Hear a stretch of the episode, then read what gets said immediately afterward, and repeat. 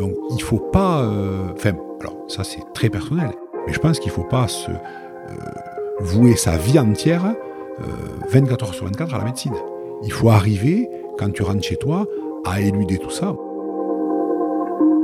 Tu définirais comment cet art C'est de l'art brut C'est, il y, a- il y a un truc. Je, je, je m'y connais absolument pas en sculpture, tu vois. Et je me Alors, euh, j'allais te dire euh, la même chose. Je m'y connais pas non plus en sculpture. Enfin, si tu veux, j'ai pas, j'ai fait aucune étude d'art. J'ai, j'ai jamais euh, lu des trucs d'art pour dire quel style c'est, etc.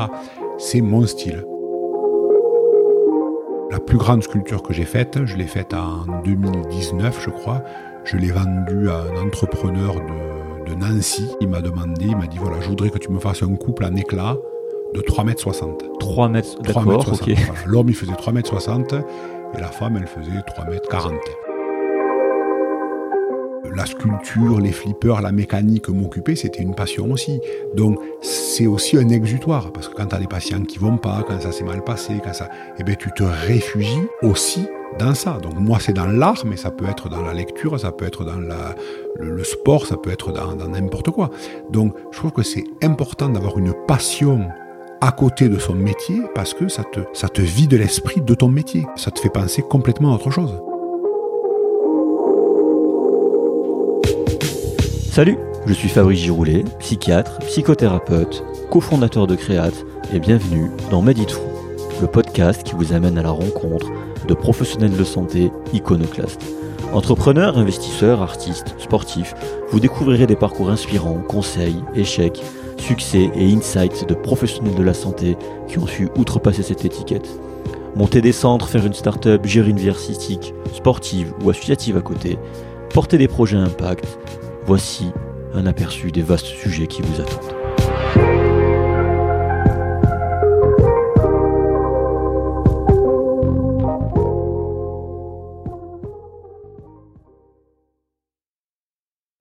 Alors, je suis très heureux, juste avant de commencer cet épisode, de vous parler de notre sponsor Medere, M-E-D-E-R-E, anciennement NES Formation. Pour rappel, c'est vraiment l'organisme de formation médicale continue chez qui vous devez aller. Je me forme toujours avec eux et honnêtement, c'est toujours autant la folie, c'est toujours autant excellent. Harry et son équipe sont toujours géniaux et à l'écoute, et les contenus proposés sont toujours très pertinents et encore plus variés. Et vous le savez, les intervenants sont experts dans leur domaine et très pédagogues. Et justement, Médéré se responsabilise énormément sur la pédagogie, ce qui est rare pour être souligné dans ce domaine. Vous le savez peut-être déjà, Médéré est cofondé par un soignant, Harry, qui est médecin en l'occurrence, et ça fait vraiment du bien de voir enfin un organisme avec du skin in the game, comme on dit. Ils ont du succès, ils ont dispensé des milliers de formations, et c'est certainement grâce à ça, les besoins étant bien compris et identifiés. Autre point non négligeable, Médéré fait partie des organismes accrédités DPC, développement professionnel continu, ce qui ouvre la possibilité à une prise en charge financière et est certifié Calliope. Alors Calliope, c'est un label créé par l'État pour identifier les organismes de formation répondant à des critères qualité stricts. Elle est très difficile à obtenir, ce qui parle de soi pour la qualité de Médéré. Vous pouvez aussi voir les avis dithyrambiques sur Google Review et Trustpilot, et c'est franchement mérité.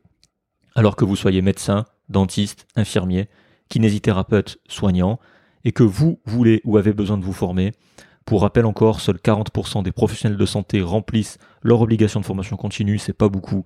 Alors allez sur medere.fr, E M-E-D-E-R-E.fr.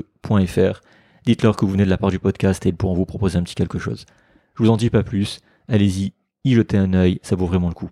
Pour finir, Médéré lance les rencontres Médéré. Il s'agit de 10 événements de formation simultanés sur deux jours au Parc des Princes les 8 et 9 décembre 2022, en formation continue et en programme intégré pour valider sa triennale DPC 2020-2022. C'est l'occasion de valider vos obligations triennales dans un cadre convivial, un lieu exceptionnel et auprès d'experts de renom. Si vous êtes intéressé, vous pouvez retrouver l'événement sur leur site pour vous y inscrire sur www.medere.fr ou les contacter à vanessa.medere.fr. Donc V-A-N-E-2-S-A at medere.fr. Dites-leur aussi que vous venez de la part du podcast, ils pourront vous proposer un petit quelque chose.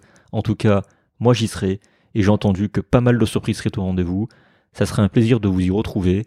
Mais en attendant, on se retrouve tout de suite pour l'épisode.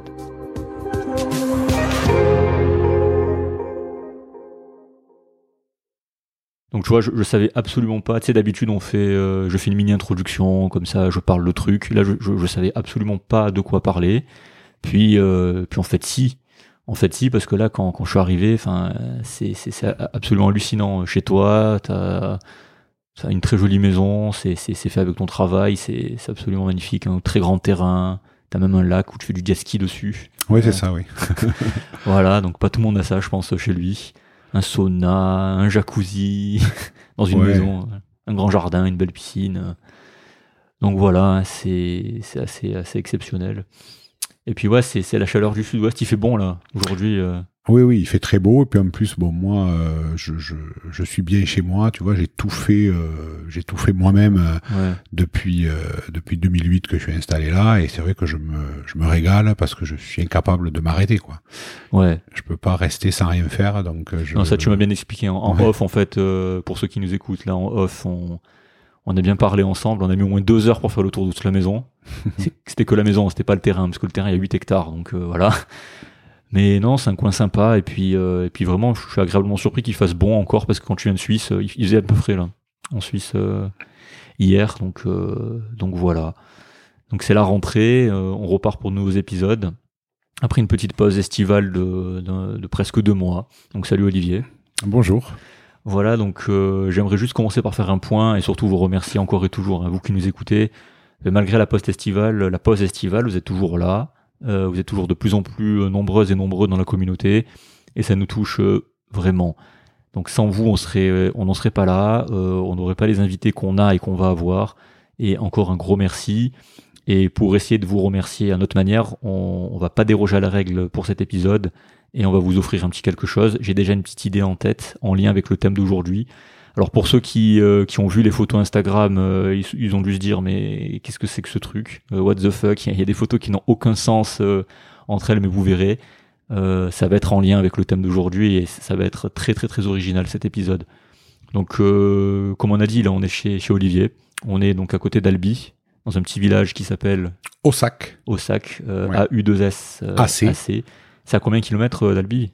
C'est à une quinzaine de kilomètres d'Albi et à 60 kilomètres de Toulouse. Voilà, vous avez compris son accent, c'est l'accent du sud-ouest. Voilà, voilà c'est ça. Merci encore de m'accueillir chez toi, d'être venu à Toulouse, d'être venu à Matabio me chercher, de m'émerger ce soir, de t'être dégagé du temps hein, pour cet échange. Voilà, et puis euh, très royal, l'accueil, la chambre, la petite bouteille d'eau si j'ai vu sur la feuille jouer, la serviette prête, voilà, tout. Euh, tout nickel. Et aussi un petit clin d'œil euh, au divan pour la suggestion. Donc Aurélie et Dorothée qui, qui se reconnaîtront. Voilà. Cette fois-ci, j'en dis pas plus. Euh, D'habitude, mes introductions sont beaucoup plus longues. On va la faire très courte et ben, je vais te laisser, Olivier, ben, te, te présenter. Bon, mais bonjour tout le monde. Moi, je m'appelle donc Olivier. Je suis euh, chirurgien orthopédiste à Albi, dans le Tarn. Depuis maintenant 2008, euh, je suis installé dans cette ville. je me suis mis à la campagne parce que ben, je suis très bricoleur. J'adore tout ce qui est manuel. Donc, dès que je sors de la clinique et du bureau, enfin surtout du bloc opératoire, je rentre chez moi et j'ai construit ma maison ben, pas à pas, euh, sauf le gros œuvre que j'ai fait faire, mais après sinon tout le reste, euh, c'est moi qui l'ai fait. Les week-ends, le soir, et puis quand j'ai eu fini, ben, je me suis dit maintenant il faut que tu continues à t'occuper. Donc euh, je m'occupe, ben, j'ai commencé à faire une sculpture, deux sculptures, et puis et puis voilà, c'était les premières sculptures que j'ai faites euh, c'était en 2015. J'en ai fait plus jeune, mais celle, parler, celle que j'ai faite euh, vraiment euh, ici à Albi, c'était en 2015. Et puis, ben, par chance, ça a plu. Ouais. Donc, ben, j'en ai fait une, deux, puis j'en ai vendu, et donc, ben, ça a continué. depuis 2015, j'ai jamais arrêté d'en faire et d'en vendre à mon plus grand plaisir, parce que moi, j'adore les faire. Donc si je les vendais pas, euh, tu as vu que j'avais de la place. Hein. oui, oui, Si je les vendais pas, euh, ça serait, euh, il y aurait un tas de ferrailles autour de ma maison, quoi. Ouais, bah ça on va, en parler longuement. Ouais. Mais gros gros cliché, premier missile de l'épisode, gros cliché. L'orthopédiste qui fait des sculptures. Mais enfin voilà, c'est vrai que bon, on va, on va le cliché, c'est qu'effectivement l'orthopédiste il tape avec son marteau. Ça, ouais. et là je fais pareil. Mais bon, j'ai avant d'être chirurgien orthopédiste, j'étais euh, manuel depuis toujours. Et quand j'ai fait médecine, je savais pas trop ce que je voulais faire. J'aimais bien la génétique. Et quand j'ai eu le concours, je suis allé euh, dans le service de mon patron de Toulouse qui s'appelait le professeur Bonnevial. Euh, et puis il nous a dit euh, est-ce que quelqu'un veut aller voir une intervention chirurgicale si alors moi j'y ai été et j'ai vu une prothèse totale de genou. Ouais. Et là vraiment bon, j'ai failli un peu me trouver mal quand même mais ça a été une révélation. C'était vraiment euh, la scie, le enfin c'est c'est c'est- Ouais. Le voilà. cliché, quoi. Ah ouais, ouais, non, mais, ouais, ouais, mais voilà, je suis désolé pour mes collègues orthopédistes qui, qui, qui vont me faire. euh, euh, mais franchement, voilà, c'était vraiment quelque chose, ça m'a plu tout de suite. Je Ouais. me suis dit, voilà, le dur, l'os, euh, voilà. Ouais. Donc, euh, je vais juste récapituler. Donc, t'es chirurgien orthopédiste. À Oui. quel âge? T'as pas dit euh, J'ai 47 ans. 47 ans. Euh, donc, t'as une, t'es- t'as une passion qui est la sculpture d'acier et d'inox. Pour Oui, recentrer, voilà. Ouais. Tu produis de nombreuses œuvres. En fait, tu les vends. Ces œuvres Oui. aussi, comme tu l'as dit. Oui, hein. oui, oui. Euh, et juste avant, tu sais, avant qu'on discute ensemble sur WhatsApp et tout, que tu montes ton site, j'étais vraiment persuadé que, que tu faisais que des sculptures pour les médecins parce que tu es très actif sur le divan par rapport à ça.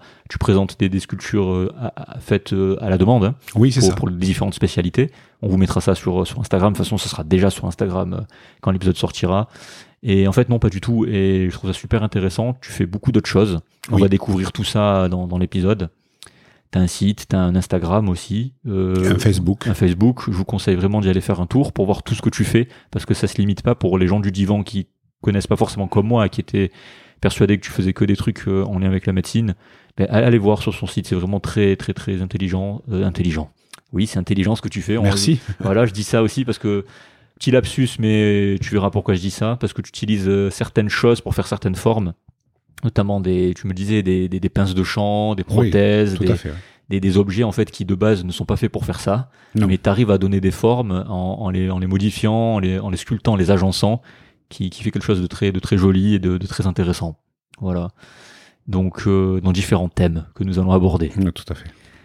Donc voilà, bah, tu t'as déjà commencé. Euh, bah, J'aimerais juste d'abord qu'on revienne, brièvement ou pas. Tu as dit que tu parlais beaucoup, donc c'est toi qui décides.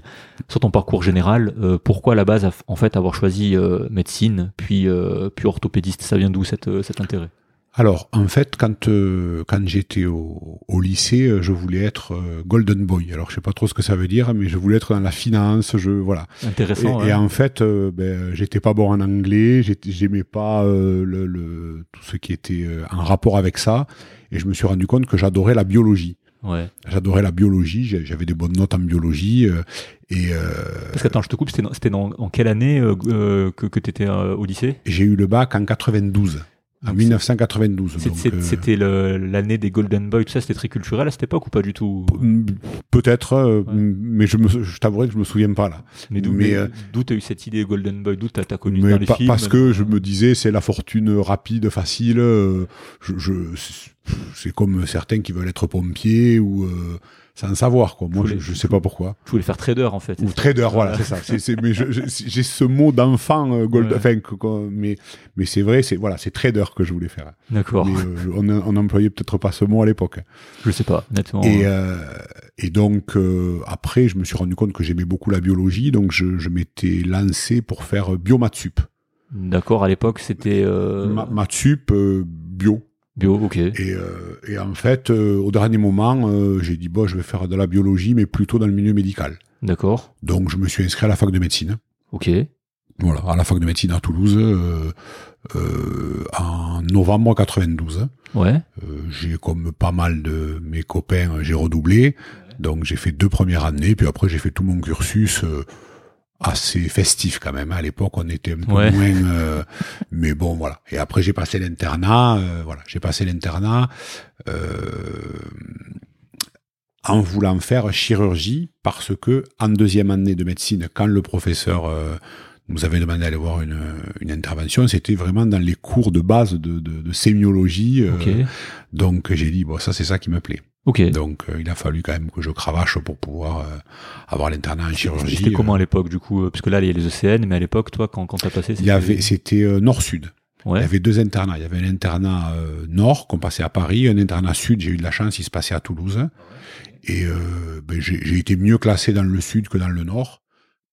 Les Toulousains euh, généralement vont à Limoges, ouais. mais moi j'avais une amoureuse qui était à Clermont-Ferrand, donc euh, ben, je suis allé à Clermont-Ferrand Ok, parce que j'étais pas suffisamment classé pour avoir ma ville Toulouse. d'accord. J'ai fait tout mon internat. euh, j'ai fait tout mon internat à Clermont-Ferrand. Euh, et j'ai fait un interchu euh, à Tahiti, en Polynésie française. Ouais. Et d'ailleurs, c'est là que j'ai rencontré mon épouse qui était infirmière, qui est pas tahitienne, mais qui était infirmière là-bas, Ouais. et puis qui est, qui est rentrée euh, de Tahiti euh, à Clermont-Ferrand, donc euh, c'est qu'elle devait être amoureuse. Ouais. Je Voilà, pense. Pour ouais. changer, euh, Ouais. passer de Tahiti à Clermont-Ferrand, et voilà. C'était bien les îles d'ailleurs. Ouais, c'était très très bien. C'était c'était c'était bien parce que parce que c'était euh, on était comme si on était sur notre planète. Tout tout Ouais. ce qui se passait, euh, les informations, etc.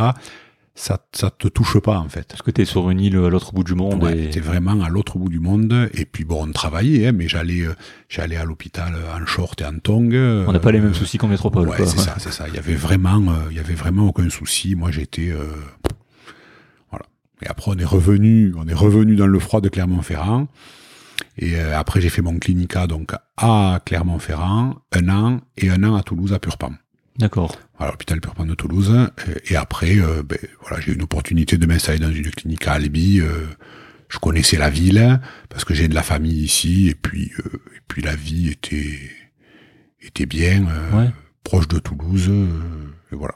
Mais du coup, t'as été, tu disais que t'avais fait euh, par rapport, tu aimais bien la biologie, Mm. tu tu- tu t'es inscrit à la fac de médecine, t'as été servi. Quand t'es arrivé en médecine, t'étais content de, tu t'attendais à ça, tu t'attendais pas à ça, euh, par rapport au contenu? Euh, ça m'a plu de suite. Ça m'a Ouais. plu de suite et j'ai euh, j'ai réussi à travailler dur de suite. Je D'accord, sais pas pourquoi parce que j'étais pas spécialement un travailleur. euh, je, je faisais pas le strict minimum, j'exagère, mais je voilà, j'étais pas dans les meilleurs de ma classe. Mais là, j'ai réussi à travailler de suite. J'ai j'ai raté le concours à trois places. J'étais Ah oui. pas j'étais pas dans les Ouais, des premiers reçus collés, quoi. Voilà, c'est ça. hein. J'étais euh, à l'époque, euh, ils en prenaient 81 Ouais. euh, avec les, les dentaires qui, qui euh, et moi j'ai fini 88. Ah oui, d'accord. Tu voilà. Donc euh, c'était c'était pas non plus.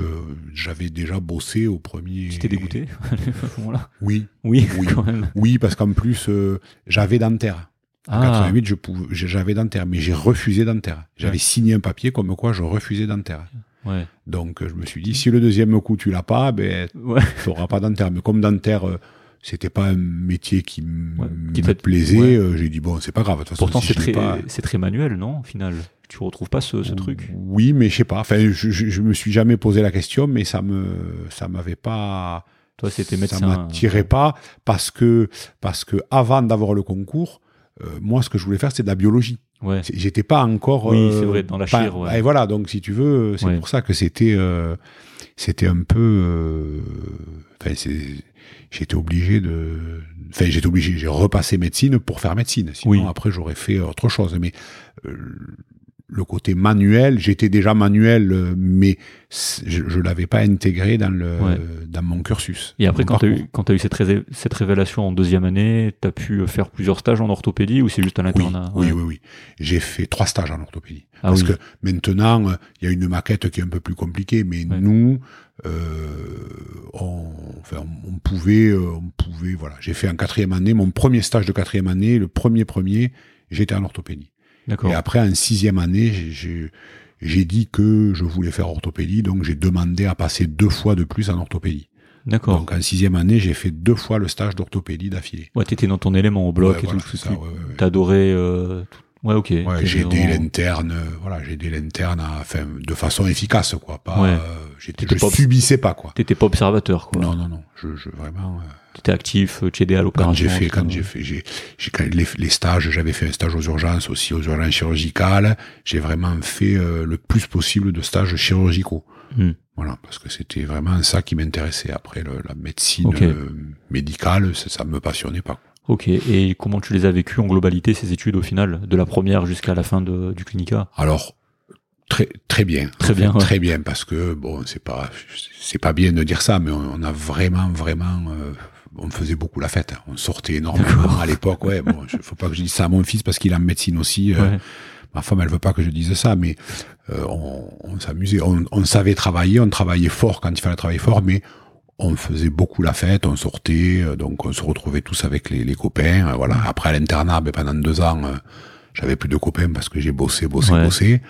Euh, et puis voilà. Et puis quand je suis arrivé euh, interne à Clermont-Ferrand, de suite, je me suis intégré au bureau de l'internat, j'ai fait responsable des fêtes. euh, Ah oui. si tu veux, voilà. Après, j'ai été président de l'internat. euh, On a fait beaucoup de fêtes, de soirées. euh, voilà, on était euh, l'internat de Clermont-Ferrand, c'est un petit internat euh, où il y a un grand bâtiment d'habitation, donc beaucoup de monde habitait là. Donc on était vraiment, euh, on était vraiment une communauté et c'était, euh, c'est vraiment des très très belles années. Ça, ça c'était vraiment des très belles années. euh, voilà. C'est lequel euh, T'as des enfants du coup?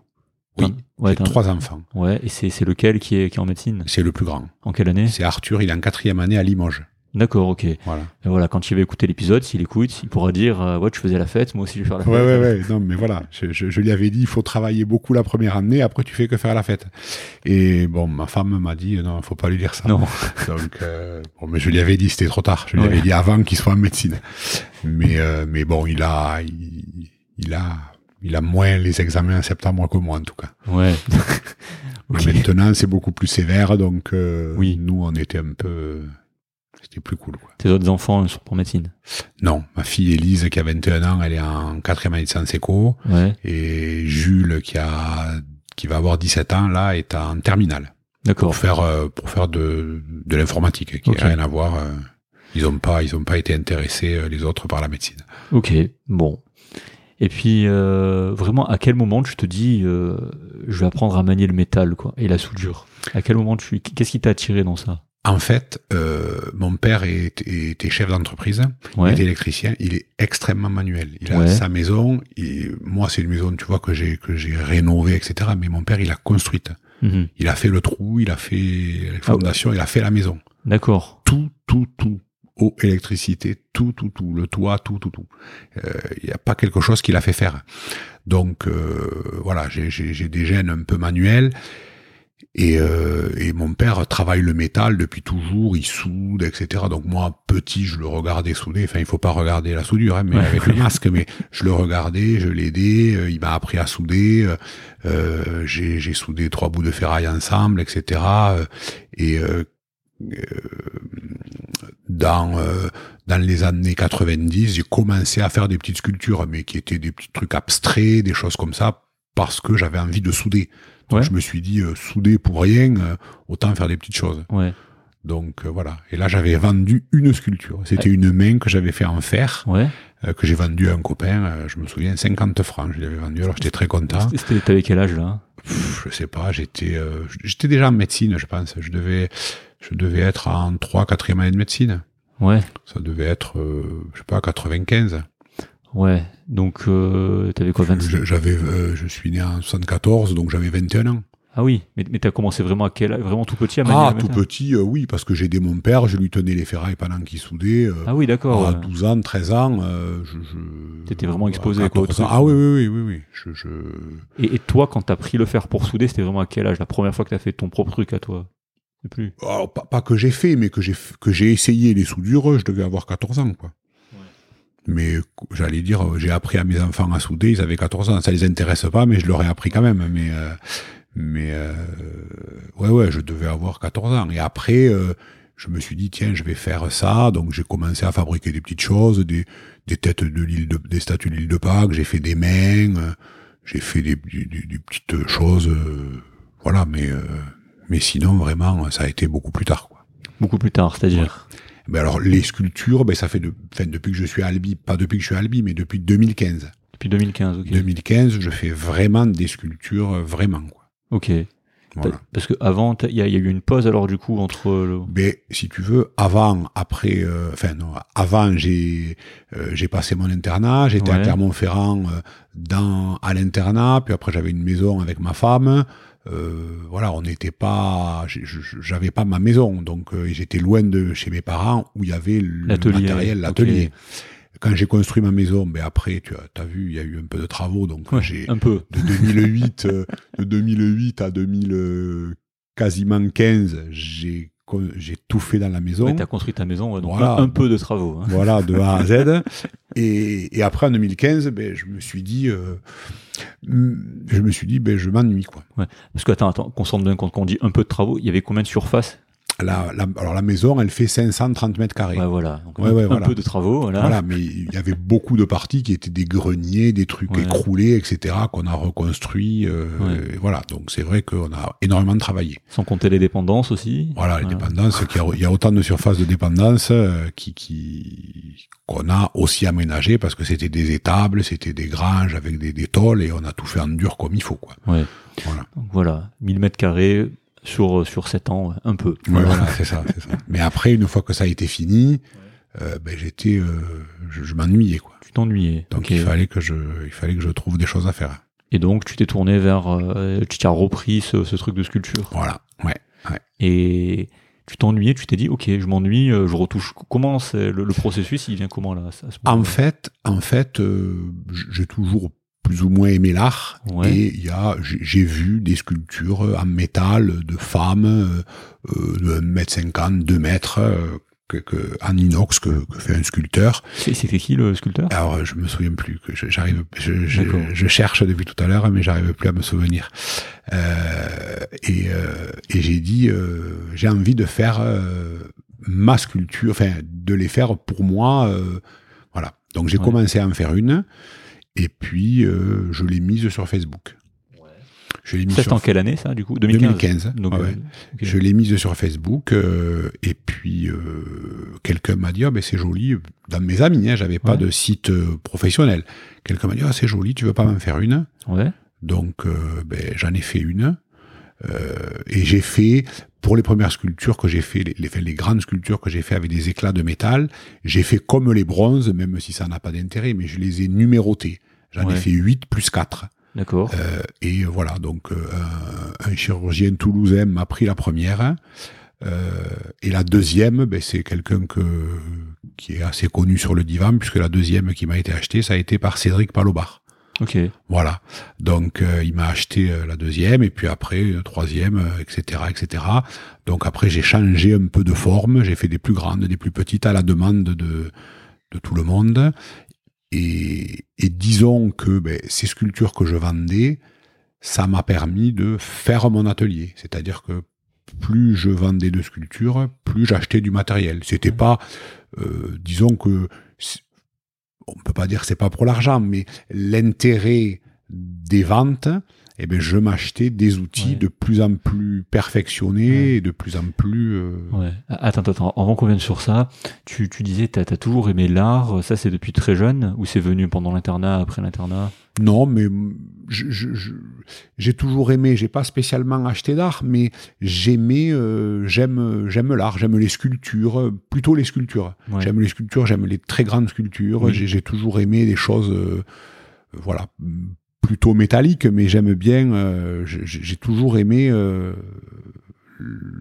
l'art, euh, voilà. Je, je- quand, j'ai quand j'ai commencé à faire des sculptures, euh, des fois on me dit oh, tu pourrais pas faire. J'en ai fait, hein, mais tu pourrais pas faire une lampe, etc. ou design. J'ai dit non, mais moi je veux que ça serve à rien. D'accord, ok. Tu vois, je, je, je, je préfère que euh, j'ai fait parce que ça me fait plaisir de travailler le métal. Donc j'ai fait des lampes, je fais des tables, je fais des.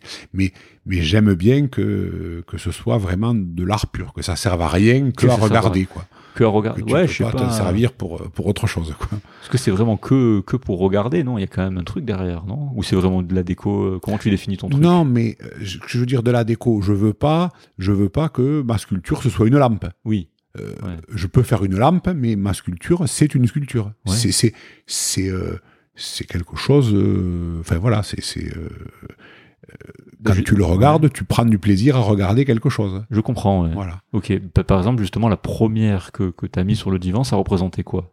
Alors, en fait, sur le divan, ça n'a pas été la même, euh, la même approche parce que comme c'est un milieu médical, Ouais. je, je n'ai mis et je ne mets sur le divan que les sculptures en rapport avec le milieu médical. Ouais. Donc, sur le divan, au début, j'ai mis des sculptures avec des prothèses, Ouais. c'est-à-dire des prothèses de hanche, des prothèses de genoux que, qui sont en titane ou en acier et que j'ai chauffées pour les tordre et pour leur donner une forme euh, euh, particulière. Tout le monde, tout médecin a déjà vu ou en photo ou en vrai ou a touché une prothèse de hanche.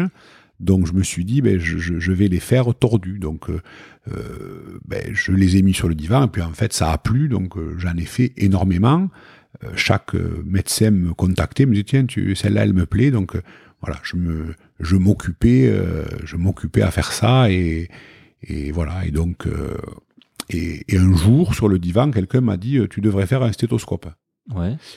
Et, et quand c'est pas bien fait, euh, je veux pas le faire. Alors je lui ai dit, je, lui ai dit, je vais pas le faire parce que ça va être moche. Ça va pas être joli, je vais le rater. Et puis il m'a, alors je sais plus qui c'est, mais c'est un, un divané euh, connu, mais je me souviens plus qui c'est. Peut-être qu'il se reconnaîtra. Oui. Euh, et j'ai essayé. Et je l'ai fait. Alors, tous les stéthoscopes qui sont en photo sur le divan, c'est tout en métal. Parce que les gens, on croit des fois que c'est des vrais stéthoscopes. Pas du tout. ouais, c'est que de l'acier. Et je l'ai fait, je l'ai trouvé joli. Et, et je l'ai mis sur le divan. Et ça a plu. J'en ai fait un rose, un bleu, euh, euh, avec des formes différentes. Et, euh, et de fil en aiguille, d'autres médecins m'ont dit Mais tu peux pas faire ma spécialité? Alors je dis Ben non, mais j'ai jamais fait. euh, Ouais. euh, et, et puis en fait, j'ai réfléchi et j'ai fait, euh, ben, j'ai fait la spécialité de, de- énormément de, de énormément de spécialités avec, les idées qui me venaient comme ça. Il y, a- il y a une spécialité que tu n'as jamais faite? Je sais pas, Ah. je sais pas. Tu traces mais, pas ça mais non, ouais, ouais, je sais pas. Mais chaque fois, euh, on me demandait, et puis je dis non, ça j'ai pas d'idée. Et puis quelques mois plus tard, j'avais une idée. Donc je revenais sur les messages et je disais à cette personne, ah tiens, j'ai une idée, ça te plaît? Ah oui, ça me plaît. Donc toc, je lui faisais. Euh, et après, euh, j'ai aussi amélioré en faisant sur les sur les stéthoscopes, j'ai mis euh, des choses qui rappelaient le, le, le médecin, qui avait qui n'avaient rien à voir, mais Ouais, je des, des skis, des, de, une voiture de, de course ou n'importe quoi. Et je rajoutais ça et, et, et c'était un challenge chaque fois parce qu'il fallait que j'essaye j'essaie de faire euh, les choses. Ouais. Mais ta première sculpture que ton ami là t'a dit que c'était bien, tout ça, c'est ça représentait quoi? La première que t'as mis vraiment sur Facebook? Ah, c'est une femme, c'est un corps de femme. Un corps de femme. C'est un corps de femme qui faisait 1m80. Ah oui. En éclat de métal, Ouais. Euh, c'est des, des triangles de métal que j'avais découpés à l'époque. J'ai découpé un par un. J'avais pas de machine spécifique pour découper, donc c'était assez, c'était assez fastidieux. Et voilà. Et j'avais fait ça. euh, et voilà, c'était pour- la lumière passe à ouais. travers. euh. Pourquoi ça en premier? Ben, parce que effectivement, j'avais vu ce sculpteur qui faisait des grands corps d'hommes et de femmes, Ouais. etc. Et je me suis dit, tiens, ça- ça- je trouve que c'est joli. Ça, c'est pas du tout la même forme que lui, hein, Ouais. mais c'est, euh, c'était un, un corps longiligne euh, avec des formes de femmes. Euh, et euh, effectivement, euh, ben, quand je l'ai fait, j'ai dit ah ouais, c'est joli. Et puis ben, ça devait l'être puisque plusieurs personnes euh, ont été de mon de mon avis puisqu'ils me les ont achetés. Le faire en éclat, c'était en inspiration par rapport à ce qu'il faisait euh, le sculpteur dont Ah, pas du tout. tout. Parce que lui il faisait en inox euh, plein. Ouais. Mais moi, j'en ai fait quelques-unes euh, des sculptures pleines. Et, euh, et je me suis dit, il faudrait que ce soit plus, faudrait que ce soit plus aérien. Ouais. Alors ça va, ça va casser un peu le mythe, mais en fait, quand je faisais mes sculptures pleines, j'avais des chutes de métal. Et ces chutes, ben, au lieu de les jeter, je les ai coupées et je les ai soudées. Et j'ai dit, mais ça c'est joli. Et c'est Ah. comme ça que m'est venu le fait de faire euh, ces éclats, parce que j'avais utilisé mes chutes au début, parce que j'avais fait trois quatre sculptures, et que ben, le métal, ça a un coût, alors euh, je savais pas si j'allais en faire d'autres, donc j'ai utilisé ces morceaux, parce que ça, la lumière passait à travers, c'est ce que je voulais, mais je l'ai trouvé, enfin, je l'ai trouvé un peu par hasard, quoi. Ouais. Et, euh, et voilà. Et en fait, ben, ça a plu. T'as fait du recyclage en fait. Voilà, c'est ça. Non, mais c'est c'est ça. Au début, j'ai fait du recyclage, et maintenant, en fait, ben, comme j'en fais énormément, ben, c'est pas avec les chutes. Je prends des, des neuves et je les coupe en triangle parce que j'ai pas assez de chutes pour les faire, puisque Je vois, mais du coup, pour bien comprendre, juste sur l'aspect euh, purement technique du type de métal, euh, inox, acier, c'est c'est différent à travailler. C'est alors c'est ça se travaille relativement pareil, sauf que l'inox, euh, ben, ça pardonne moins parce que ça se raye, ça Ouais. se, euh, voilà, il faut, euh, il faut souder avec un appareil, euh, enfin avec des, des baguettes d'inox. Donc ça, ben, au fur et à mesure, je me suis acheté un deuxième poste à souder, un pour l'acier, un pour l'inox, par exemple. Ouais. Mais tout, toute cette connaissance, c'est à force de faire des essais-erreurs que tu l'as apprise ou c'est ton père qui t'avait formé? Non, ça non. Ça c'est j'ai appris j'ai appris tout seul d'autres techniques de soudure que mon père m'avait pas apprises. D'accord. Euh, Voilà, avec avec des, des- des- du matériel euh, plus spécifique que mon père n'utilisait pas. Mais après je je, je me suis appris tout seul, j'ai regardé, et puis j'ai essayé, c'était moche, et puis après c'était, j'arrivais pas à souder au début, puis après voilà, j'ai- appris à régler les les postes à souder pour euh, pour arriver à faire à faire exactement ce que je voulais quoi. Ouais. Donc du coup, si on revient au niveau chronologique, 2015, tu t'ennuies. Ça, on va revenir Ouais. sur ça tout à l'heure. Tu t'ennuies, mais Ouais. Tu commences à ressouder. Tu passes une première euh, sculpture sur Facebook, ça plaît. Voilà, Puis après sur le divan. voilà. Sur le divan, ça a été peut-être ça a été peut-être plus tard, ça a été 2019 peut-être ou Ah oui, 2020 beaucoup- même. Je dirais 2020. Beaucoup ouais. plus tard en fait. 2020, oui. Ouais, ben, Voilà. c'est vrai, je, je l'ai pas dit, mais au moins comme ça, les, les gens qui te connaissent pas ou qui regardent ton travail sur le divan, comme ça, ils peuvent poser un visage et une voix. Oui, voilà, c'est ça, ouais. Enfin, ouais, sur, parce que c'est vrai qu'on doit beaucoup poster et, et c'est, moi, j'adore ce que tu fais, par, honnêtement, et c'est pour ça que, ben là, c'est, comme ça, vous voyez un peu l'artiste derrière, derrière ça et la démarche. Mais si on revient sur la démarche que tu disais, tu as envie que ça ressemble à de l'art. Tu, tu définirais comment cet art C'est de l'art brut C'est, c'est, il y y a un truc. Je, je, je m'y connais absolument pas en sculpture, tu vois. Et je Alors, euh, Je, je, je- j'a- j'allais te dire euh, la même chose. Je m'y connais pas non plus en sculpture. Enfin, si tu veux, j'ai pas, j'ai fait aucune étude d'art. J'ai, j'ai jamais euh, lu des trucs d'art pour dire quel style c'est, etc. C'est mon style. ouais, C'est mon style. Je et puis je, je me, euh, si tu veux, je, je me, je réfléchis à des choses la nuit euh, dans mon lit. Je réfléchis à des choses et je me dis tiens, je vais faire ça. Et puis le lendemain matin, je vais faire ça. Et puis euh, et puis des fois ça plaît. Et puis des fois des gens me disent tiens, tu peux pas me faire ça. Et euh, Ça te donne des ça me donne des idées pour faire autre chose et et, et de fil en aiguille, euh, voilà. ok.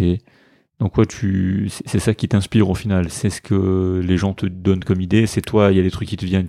En fait, t'essayes. C'est ça. Tu t'arrêtes jamais en fait. C'est Non. ça, c'est ce que tu disais. Ouais. C'est que tu t'ennuies pas. Non. Il faut que tu sois absolument occupé. je, euh, si je suis pas occupé, je m'ennuie. Je peux pas rester euh, toute la journée, euh, toute l'après-midi devant Netflix.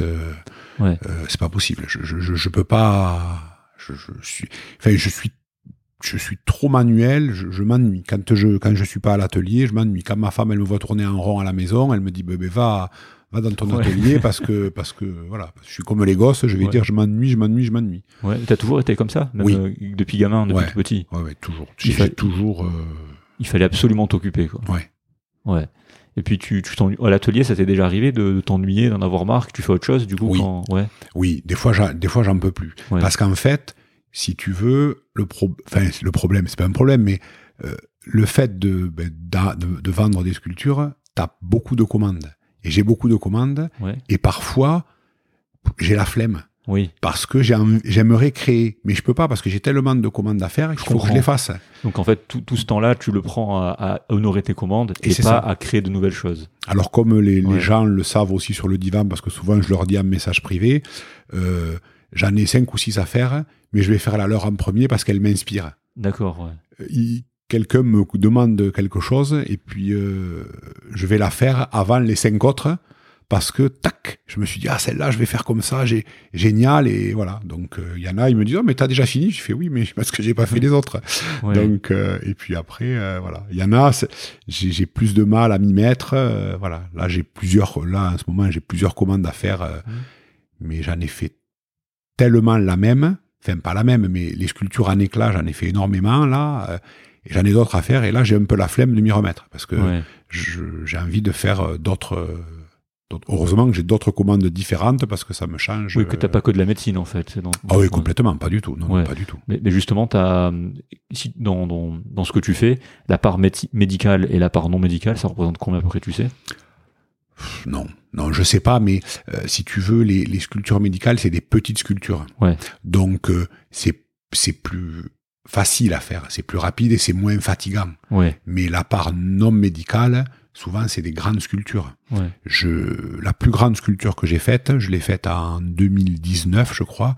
Je l'ai vendue à un entrepreneur de, de Nancy. D'accord. Je sais pas comment euh, il a eu mon, enfin, il- par qui il est passé pour euh, tomber sur moi. Il m'a demandé, il m'a dit voilà, je voudrais que tu me fasses un couple en éclat de 3 mètres 60. 3 mètres, 3 mètres d'accord, 60. ok. voilà. L'homme, il faisait 3 mètres 60 et la femme, elle faisait 3 mètres 40. Comment tu fais ça concrètement euh? Eh bien, euh, pas facile. Ouais, J'ai fait un gabarit ouais, et puis j'ai fait la sculpture. Alors ma table, Maintenant, ma table d'atelier, elle fait 2m50, mais avant, elle faisait 2 mètres. Ouais. Donc, j'avais fabriqué en métal des rallonges Ouais. pour pas que la sculpture se plie pendant que je la faisais. Et donc, euh, pour la tournée, c'était un peu galère parce que ben, ça touchait au plafond, etc. Euh, j'ai fait le socle de la sculpture. Le socle, il fait 20 cm, ou je me souviens plus, 30 cm, il faisait de haut. Il faisait 1m50 sur 1m50. Le socle, rien que le socle, il faisait 90 kg. Ah oui, d'accord. Et après, la sculpture en métal, c'est moins lourd parce que c'est de la tôle de, de, de, de 1 mm et demi. Mais Parce que tu, on l'a pas dit, mais tes sculptures, en fait, elles sont, la majorité sont, sont pas pleines. Ce que voilà, c'est de la tôle parce que Ouais. sinon, c'est pas possible. C'est, c'est, ça serait trop lourd. Ouais. Euh, et donc, voilà, j'ai fait ce sculpture et puis après, je l'ai emballé et on l'a envoyé euh, par transporteur à Nancy. D'accord. Voilà, donc euh, les sculptures, mes sculptures non médicales, ça va de 3 mètres 60 et les petites, généralement, elles font un mètre, quoi. Ouais, voilà, c'est euh, voilà. Mais euh, et après les sculptures médicales, ça a été les stéthoscopes, les prothèses, les choses comme ça. euh, Ouais. voilà, qui font qui font 30, 40 cm, qui sont plus petites, qui étaient qui sont dédiées à mettre sur une étagère, sur un bureau, dans le cabinet. Quoi. Tu vois, je pensais qu'on allait parler surtout d'art, mais en fait, tu disais que ton père était aussi entrepreneur. Il Oui. était électricien, il avait son Oui. entreprise d'électricité. Oui, c'est ça.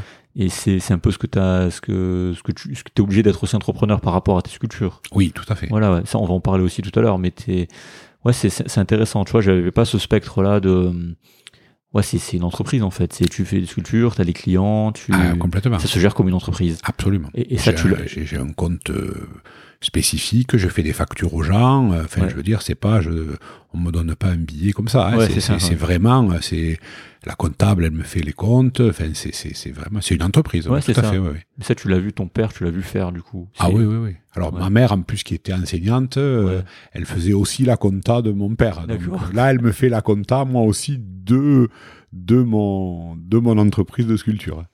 Elle s'occupe, elle aussi. D'accord.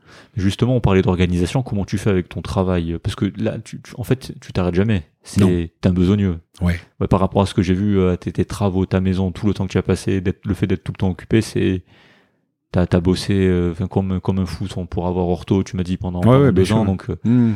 et co- comment tu t'organises en fait euh, au niveau du temps? Où tu trouves le temps de, de, de faire ça? Ben je sais pas. Je, je- D'accord. non mais tu vois par exemple je travaille pas le vendredi parce que ben, dans le cabinet on a un jour où on ne travaille pas et moi c'est le vendredi donc le vendredi ben je je fais des sculptures tout le vendredi euh, parce que ben, mon fils est encore à la maison donc on s'en va pas en week-end et le vendredi. Mon épouse est infirmière libérale donc euh, ben, elle a des gardes le week-end comme moi donc on, on peut pas partir tous les week-ends donc ben, quand elle travaille ben moi je suis à l'atelier tout le week-end quand si moi je suis de garde, ben je peux je, peux être aussi à l'atelier parce que je suis d'astreinte. Donc, astreinte, on, on m'appelle Ouais. et puis j'arrive à la clinique rapidement. Euh, donc il n'y a pas de il a pas de souci quoi. Donc euh, les week-ends, voilà, les week-ends je fais ça. euh, et puis euh, le, quand euh, et puis le soir, ben je fais euh, je fais les factures, je fais les, les certificats parce que Ouais, chaque ça, ça, chaque prend, ça prend full temps, ouais, ça prend un Ouais, ça temps de prend ouf. beaucoup de temps. Chaque sculpture, il y a un certificat d'authenticité avec le numéro de la sculpture, puis il y a la facture, il y a les colis, donc je vais acheter les cartons, je vais acheter le, le- le papier bulle, enfin voilà, donc je fais les colis le soir. Quand, pour les médicales, les grandes, bien sûr, Ouais. euh, c'est des transporteurs, mais euh, Ouais, voilà. donc tu, tu fais tout toi-même en fait. Il y Eh y a- oui, il y a oui. très peu de délégation dans ce que tu fais. ben, ma femme et mes enfants, euh, quand ils sont là, euh, Ouais, donc tu- tu les te fais- grands, euh, Tu te fais quand même aider. oui, je me fais un peu aider pour, pour les petites choses. Ouais. Ma femme, elle m'aide pour les grandes sculptures aussi. Euh, C'est-à-dire à souder. Alors elle découpe euh, au découpeur plasma, elle découpe les sculptures et elle les meule. Pendant que moi je soude, comme ça, ça fait un peu de. Donc elle a appris sur le tas aussi du ouais, coup ouais, avec ouais, toi. Elle a appris, elle aime bien être avec moi de temps en temps, à m'aider. euh, Et, et tes enfants aussi un peu moins. Moi j'aime quand euh, mes enfants viennent m'aider parce que je, je me sens bien, je suis avec mes enfants. Mais bon, ils- ça, ça les passionne pas plus que ça, donc ils viennent m'aider pour me faire plaisir et pour être avec moi. Mais, mais, mais ça me fait très plaisir, en tout cas quand ils viennent, euh, quand ils viennent m'aider euh, à l'atelier. quoi. Parce que tu travailles combien de jours euh, au cabinet? Le lundi, mardi, mercredi et jeudi. Tu travailles quatre jours? Voilà, je travaille quatre jours et le vendredi je travaille pas et donc j'ai le week-end euh, prolongé. Le mardi après-midi je travaille pas non plus. Ah. Euh, donc, mais bon, le mardi après-midi quand t'as travaillé le matin, bon, je fais des petites choses, mais je vais pas me changer, m'habiller. Ouais. en- Ça c'est vrai que c'est un truc qui est vrai, c'est que quand tu travailles en demi-journée comme ça, t'es pas dans le même mood que si t'as la journée entière pour faire ça, pour faire ça. Oui, oui. T'es- c'est ça c'est vrai, c'est un vrai truc. euh, On le voit souvent chez ben, chez sa mère aussi qui m'expliquait qu'il avait besoin d'une euh, qui fait qui fait de la peinture hein, qui est passé aussi euh, dans un épisode je crois que c'est l'épisode 9 je sais plus mais qui me disait que lui aussi il prenait le vendredi pour justement faire que de la peinture parce que faire des après-midi t'es pas dans le même Eh oui, oui, non, non, c'est ça, parce qu'il faut, tu rentres, tu rentres de la clinique, c'est midi, midi et demi, tu manges, euh, tu bois le café, c'est 14 heures, etc. Donc, moi, euh, euh, il faut quand même que je me change vraiment, quoi, parce Oui. que je, voilà, je fais des trous dans mes chaussettes, je, je, je fais des trous dans mes pantalons, etc. Donc, il faut que je me change complètement. Et puis, euh, il, voilà, il faut, c'est le, la soudure, euh, il fait chaud, etc. L'été, c'est plus difficile parce qu'il fait très chaud. Donc, Oui. quand tu soudes, tu, tu, tu soudes pas en short et en tongs. Bah, surtout on a vu dans son Donc, euh, même là il fait chaud ouais, Ouais, voilà, chaud. tu vois. Donc, euh, j'ai un petit ventilateur, mais bon, ouais bon j'ai pas la clim encore dans l'atelier. Mais euh, voilà, donc euh, c'est sûr que c'est pas. Il faut, il faut s'y lancer. Des fois, j'ai la flemme. Ma femme, elle me dit, allez, vas-y. Puis quand j'y vais, quand j'y suis, après, on me lâche plus. Tu vois, ce matin, avant de, ouais avant de venir te chercher, euh, à 5 heures, euh, à 6 heures du matin, j'étais sur l'ordinateur en train de faire des, des, des dessins euh, pour mettre sur euh, ma. 6 ma heures du mat t'étais déjà à Et ouais, ce- parce que je sais pas, j'avais pas sommeil ce matin, j'avais des idées, je réfléchissais, et puis euh, tac, j'ai été à l'ordinateur, j'ai fait des, des dessins sur l'ordinateur que j'ai mis sur une clé USB, que j'ai été mettre sur l'ordinateur de mon atelier pour faire des découpes. ok Euh, et voilà. Et après, j'ai fait une console, j'ai commencé une sculpture pour une divanaise qui m'a commandé une sculpture. Donc, Ouais. euh, à midi, à, à midi moins 5, j'ai dit vite, vite, c'est l'heure. J'ai été me doucher et puis euh, on, on est parti de chercher. Mais- du coup parce que tu, tu, tu dors beaucoup de base ou pas ou... ouais ça Euh, bon, ouais, enfin, je, je, je me couche pas tard. Je, Ouais. je me couche pas tard. Et puis le matin, je me lève à 7 heures. Tu vois, je Ok. me lève pas. Enfin, je. moi c'est tout l'inverse en fait Ouais, ouais, non, non, je, je vraiment, je, bon. Moi je me couche tard et je me, je me lève tard Ouais, non, non, mais moi, bon, le bloc, c'est à 8 heures. Je, je suis pas, comme on est à la campagne, je mets pas trop longtemps pour arriver à la clinique, mais euh, j'arrive toujours à 8 heures moins le quart parce que j'aime bien pouvoir me poser, boire mon café au cabinet, euh, euh, pas arriver à- en retard au bloc. Et puis voilà, et puis le soir, ben, je suis fatigué quand même de la journée, Oui, euh, entre consultation, bloc et tout. Et donc, euh, je- je- quand on regarde un film, généralement, je vois jamais la fin. hein. Ouais. donc, euh, et puis voilà. Et puis alors parfois la nuit, quand je me réveille, quand je me réveille, je réfléchis. ouais Alors récemment, là, sur euh, peut-être que des gens ont vu passer, j'ai fait des sculptures avec des feuilles d'or. Ouais. Et, euh, et ben, j'étais au lit, 4 heures du mat, je me réveille, et puis je réfléchis, je me dis, Ah, j'ai envie de faire des trucs avec de l'or. Et donc, ben, j'ai été sur des sites, j'ai été, j'ai regardé des tutos sur euh, YouTube, j'ai été sur des sites, et à 4 heures du matin, j'ai acheté des feuilles d'or, des pinceaux spécifiques, bien. de la colle et de et du vernis. T'as bien l'esprit à 4h du mat pour faire ça sans Voilà. tromper. Et une et trois quatre jours après quand j'ai reçu, ben, j'ai commencé à faire ma première sculpture. Euh, Je l'avais absolument en tête euh, et voilà. Mais ça devient comme ça C'est un truc qui. Je sais pas, je me suis réveillé, j'ai pensé à ça, D'accord. j'ai pensé à ça, donc j'ai dit bon ben on va faire. euh, Parce que t'avais des artistes dans ta famille ou pas du tout? Alors mon grand-père, Ah. mon voilà, grand-père, mon grand-père euh, était euh, alors il était pas, euh, enfin il, il était euh, il était peintre en lettres. Et après, il a fini euh, à l'aérospatiale, puisqu'on est, on est toulousain, hein, et il a fini par peindre les avions. Ah. Il a notamment le Concorde. Et, euh, et après, il a fini chef d'équipe en peinture. Mais tout ça pour dire qu'en fait, il, est, il adorait l'art et il peignait. Il faisait des tableaux, mais magnifiques. Je, je, je t'en montrerai notamment un que j'ai Ouais. euh, dans la maison. Il faisait des copies, par contre. Il copiait des, des- mais, mais- mais il copiait des boîtes de chocolat, il copiait n'importe quoi. Il, il recopiait pas Picasso, quoi. Enfin, Ouais. il, il faisait des tableaux et vraiment, euh, enfin, c'était vraiment très très beau. Ouais. Voilà. Alors moi, je sais pas du tout dessiner. Quand on me dit, euh, euh, ouais, pour la sculpture, tu veux pas me faire un petit dessin pour me montrer? Je dis, mais non, euh, vraiment, je sais pas dessiner. euh, C'est au feeling. Je le vois en 3D, mais je suis pas capable de te le dessiner. Tu Ouais. vois et euh, mon fils, euh, Jules, euh, lui, par contre, il dessine très bien. Ah, il sait ouais. très bien dessiner. Ouais. Voilà. Il a pris ça de, son arrière-grand-père. Ouais. Mais sinon, euh, voilà. Il y a toujours des trucs de famille de toute façon. hein, Parce Ouais, que, voilà. C'est, euh, rare de. Il y a toujours une cause quelque part. Enfin, une cause. Il y a toujours un antécédent. euh, un antécédent, quelqu'un dans la famille qui fait ça, qui a fait ça. C'est. Enfin, en tout cas, moi, je te dis ça par rapport à mon métier, en fait, hein, de psychiatrie, où on explore vraiment l'arbre généalogique sur sur plusieurs générations. Et c'est vrai qu'on retrouve toujours des liens avec, euh, mais des liens évidents, hein, pas des liens cherchés. oui, oui, voilà. oui, oui, pas tiré par les cheveux. Voilà, mais là c'est évident. Voilà, c'est- Ah oui, non, mon, grand-père, il faisait, il vraiment, c'était des choses magnifiques, quoi. C'était des tableaux, il te, il te faisait, euh, à la, à la peinture à l'huile, là, c'est, des choses très, très, euh, voilà, enfin, qui est, voilà. Moi, moi, c'est, c'est, pas du tout dans le même registre, mais effectivement, c'est. Non, mais c'est un type d'art ce que tu fais. hein. voilà. C'est, très bien. Moi, je- moi, j'aime bien. Donc, c'est, ça se regarde et ouais, tu, tu peux te poser des questions. Il y a même, ben, on- je voulais garder ça pour tout à l'heure, mais il y a, il y a une démarche dans, dans certaines de tes œuvres parce que tu fais des, t'as fait des, ce que j'ai lu hein, sur ton site, t'as eu des périodes. Une période c'était Oui. les couples, une autre période c'était l'automobile, après une autre période c'était.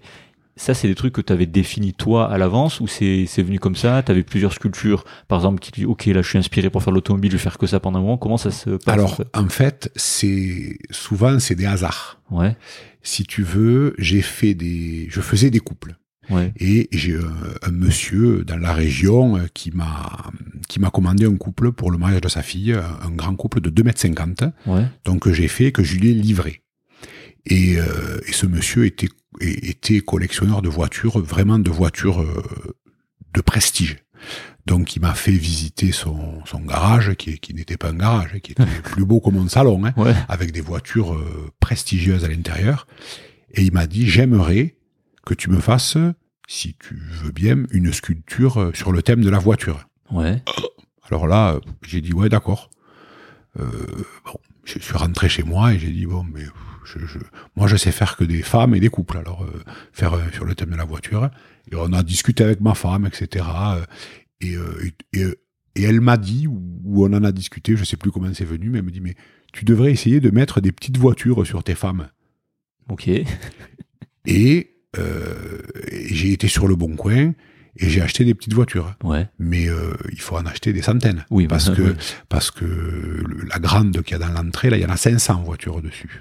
D'accord, vous Donc, verrez ça, les photos. ouais. Donc, euh, si tu veux, euh, ben, euh, sur le bon coin, t'as acheté 10 voitures, t'en avais trois qui étaient nulles dedans, donc j'en ai acheté, acheté, acheté. J'ai dans mon atelier, j'ai des bacs entiers de voitures toutes cassées, parce que quand t'achetais des lots, ben, t'avais plein de voitures. Donc, et j'ai collé ces voitures sur une femme que j'ai faite en métal. Ouais, Et je lui ai amené ça. Enfin, je lui ai montré. Il m'a dit, oh, c'est génial, j'adore, etc.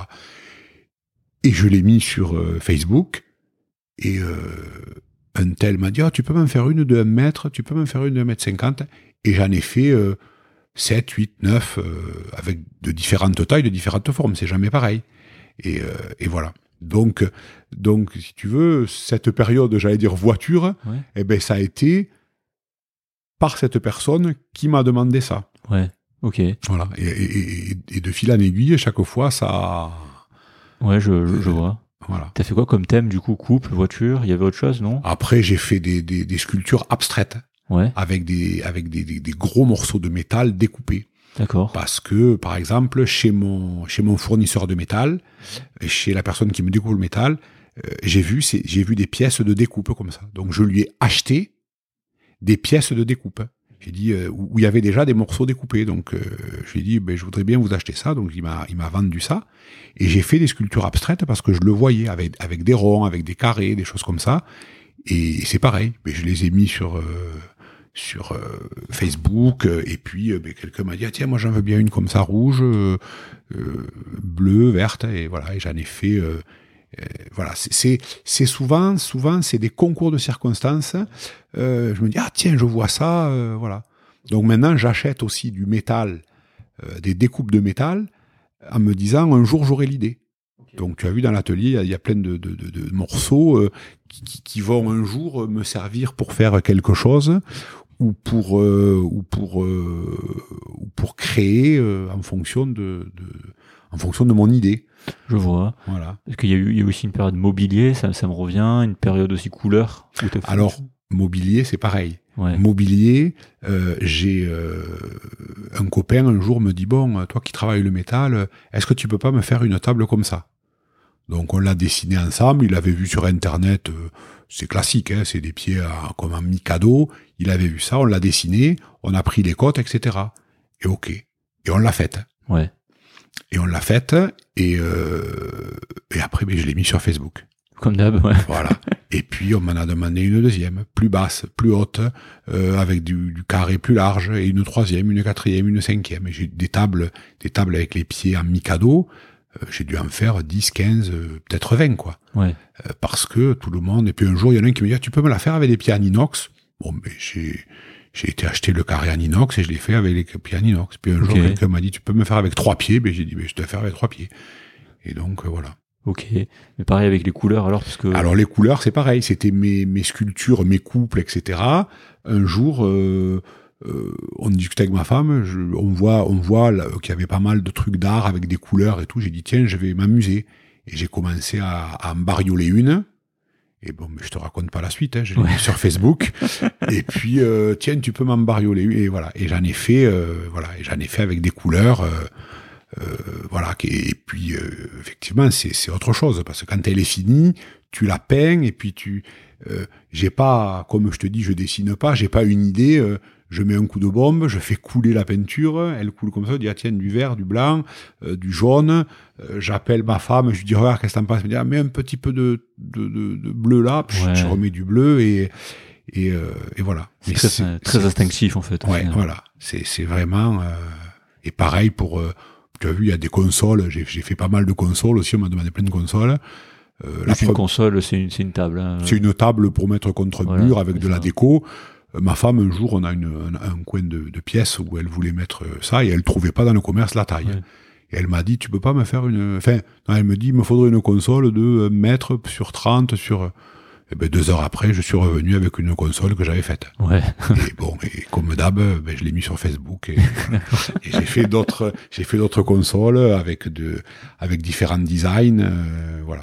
On a compris la puissance des réseaux sociaux. Voilà, fait. tout à fait. Ah, ben, complètement. Sinon, euh, Ouais. sinon j'aurais fait peut-être cinq sculptures, hein, Ouais. euh, Parce que. parce que je communique Ouais. pas, je fais pas. spé- J'ai fait quelques expos, mais tu as vu, mes sculptures, elles sont très grandes. Oui. J'avais même, j'avais un camion à une époque hein, pour trimballer les sculptures. Ouais. mais euh, euh, mais bon, j'ai la flemme de trimballer, d'aller dans, dans, dans des salons, des trucs comme ça.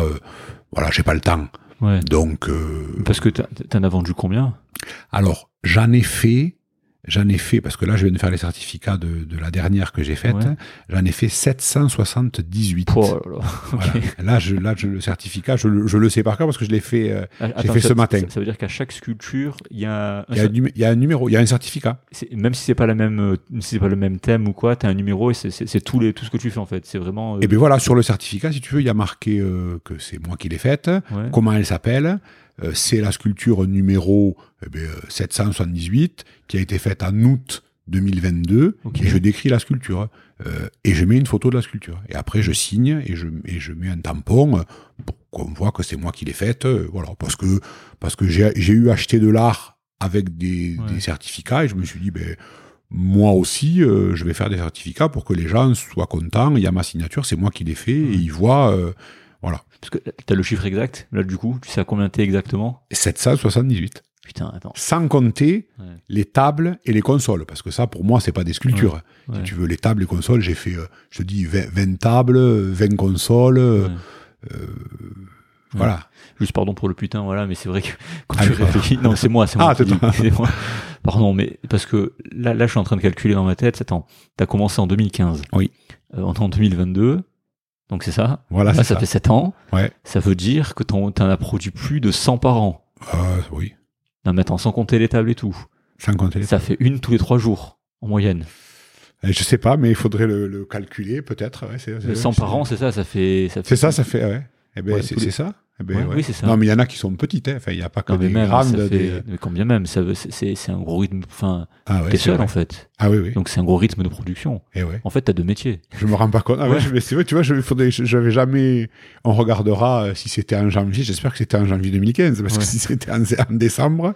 Ouais. Mais euh, ouais, ouais, mais non, mais je, enfin, mais je m'arrête pas. Je- Ouais, mais t'as as deux métiers, quoi. Oui, mais Oui. parce que une tous les trois jours, en vrai. euh, après, je, je, je sais pas. D'ailleurs, pour avoir une idée, com- combien ça coûte? Quand, quand- Alors, ça dépend, j'imagine, bien sûr, de la taille du truc, du. euh, ça, ça va de euh, de 50 euros à à 5000 euros. T'as déjà vendu une sculpture à 5000 Et oui, celle de, de 3 mètres 60. Ah oui. J'ai passé des, des- Alors, tu vois, c'est ça qui est bizarre, parce que tous les trois jours, je veux bien, mais j'y ai passé des semaines à la faire. J'y ai passé des semaines. Non, je te dis 5000, mais c'est pas 5000. Je me souviens pas. Je dirais euh, 3005, 4000, je crois. Je, non, pas, pas, pas 5000. Mais euh, j'y ai passé, euh, j'ai passé des, des, semaines à la faire avec ma femme parce que tout seul, c'était impossible à tout bouger, à tout tourner, etc. Euh. Mais concrètement, combien de temps ça te, ça te prend euh, Ça dépend de chaque pièce, tu m'as dit. Je, je, En fait, en fait pas. On me, je sais pas. D'accord. Parce qu'en fait, euh, tu, tu, peux, tu peux voir comme tu as pu voir à l'atelier, il y en a plein qui sont commencés mais parce que je je j'en fais un peu, puis je fais une découpe, je la mets sur le côté. Euh, là, là, je dois faire un arbre avec des lettres pour pour un ophtalmo. J'ai déjà découpé les lettres, mais j'ai j'ai pas continué parce que j'avais une autre qui était qui m'a demandé pour euh, une période précise parce que c'est pour un anniversaire, donc j'ai continué ça. Euh, et puis après, quand je, je, change, je dois en finir une avec de l'or, donc j'en ai, euh, j'en ai cinq, six euh, qui sont commencés. Donc je me rends pas compte. Je me rends pas compte. Des fois, quand je quand je passe le week-end, j'en fais beaucoup. J'arrive à en faire beaucoup parce que j'en ai commencé beaucoup. Donc je peux en finir plein d'un coup. Ouais, je vois. Voilà. Donc euh, et puis au fur et à mesure, avec le matériel que je me suis acheté, il y a un gain de temps qui, qui, qui est non négligeable. Ouais, parce que du coup, euh, ça c'est l'entrepreneur intelligent. Tous les, Oui. tous, tous, euh, tous les gains entre guillemets que tu fais, tu le réinvestis dans du matériel. Voilà, c'est ça. En fait, par rapport à un, par rapport à un artisan, l'avantage que j'ai, c'est que moi, je me sers pas de cet argent pour nourrir ma famille, Ah oui. et donc je peux me permettre de m'acheter du matériel qui va, qui va me faire gagner énormément de temps. Mais c'est un cercle vertueux. et voilà, et, et du matériel de qualité. C'est-à-dire Ouais. pour faire du, du, du bon travail, voilà. Mais si peut-être il fallait que je mange avec, peut-être j'aurais moins de matériel et euh, voilà. Donc euh, T'avais imaginé un jour euh, vraiment pousser dans, dans ce domaine-là en 2015 Genre tu dis en 2015 je fais une sculpture, puis t'achètes du matériel de plus en plus professionnel comme, euh, comme tu dis. euh, non, honnêtement non, parce que j'avais une autre passion euh, qui, qui sont les flippers. Hein. Oui. Donc euh, donc euh, ouais.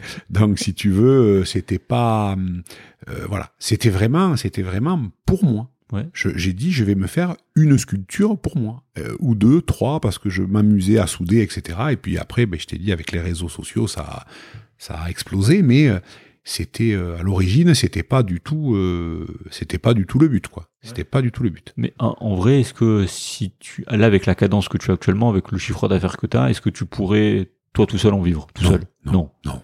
Ça demande beaucoup plus. Ah ben non, mais Ouais. bien sûr, non, non, non, ça n'a pas du tout de. C'est, il faudrait que je les vende de beaucoup plus cher, puisque là, je, là, euh, si tu veux, mon bénéfice, mon bénéfice, pardon, me sert vraiment euh, à, à réinvestir. C'est Ouais. pas, il me permet pas de gagner ma vie. Ouais, d'accord. Donc, euh, Ok, permet d'aller au resto un peu de temps en temps, une chose comme ça, mais mais c'est pas, c'était pas, c'était pas le but, euh, le but premier. Le but premier, c'était de produire En fait, c'est de souder, c'est de m'occuper, c'est de. donc d'une certaine manière, les gens euh, en, en achetant tes sculptures soutiennent ta démarche artistique. En fait. c'est ça, C'est ça, c'est ouais. ça, c'est ça. Ouais. Alors j'ai j'ai euh, j'ai quelques mécènes, c'est-à-dire Oui. que j'ai vraiment des, des gens que je connais qui sont des amis etc qui m'ont acheté énormément de sculptures Ouais. parce que ils adorent et ils m'en ont acheté pour eux, ils m'ont ils m'en ont fait faire pour euh, des amis etc. Euh, c'est des médecins hein, mais ils voilà ils m'en ont acheté. euh, j'ai des copains qui m'ont acheté euh, 15 sculptures, D'accord. mais pas pour me faire plaisir. Ouais. parce qu'elles devaient leur plaire et parce qu'ils les ont offert à des amis et qu'ils en ont chez eux. euh, voilà, donc Ouais. donc ça me fait créer, ça me fait produire. Ouais, je vois. ouais. Voilà. Donc c'est ça que je trouve bien, c'est que ouais, c'est un cercle vertueux pour tout le monde en fait. Toi, ça te fait produire, t'es content, tu améliores ton matériel, t'es plus rapide, donc tu peux plus produire. Les gens sont contents parce que les prix sont accessibles, du coup. Tout à fait. Parce que c'est vrai, ça par rapport au temps que tu passes euh, et au prix auquel tu vends. En vrai de vrai, si tu es un vrai entrepreneur, artisan, que tu fais que ça, t'es t'es perdant en vrai, non? Oh, alors, mais je suis pas perdant, mais il, faut, il il faudrait que je le vende de, le double. Oui, voilà, c'est ça. Eh ben, dans bien ce sûr. sens-là, ouais, on est Il faudrait que je vende au moins le double. Parce que je veux dire, par rapport à ton taux horaire, si t'étais vraiment artisan, Ah ouais. c'est largement inférieur. Ouais. c'est sûr, c'est sûr, Ouais. c'est sûr, c'est sûr. Ouais, Il y a, que- il y a ouais. certaines sculptures où, où je mets pas, pas trop de temps et qui seraient plus rentables. Ouais, Mais il y en a qui sont absolument pas rentables. ouais, Mais, mais euh, c'est comme dans la chirurgie, il y, a des, y a, y a des, il y a des interventions qui rapportent plus, qui sont plus rentables que d'autres. Mais tu les fais toutes.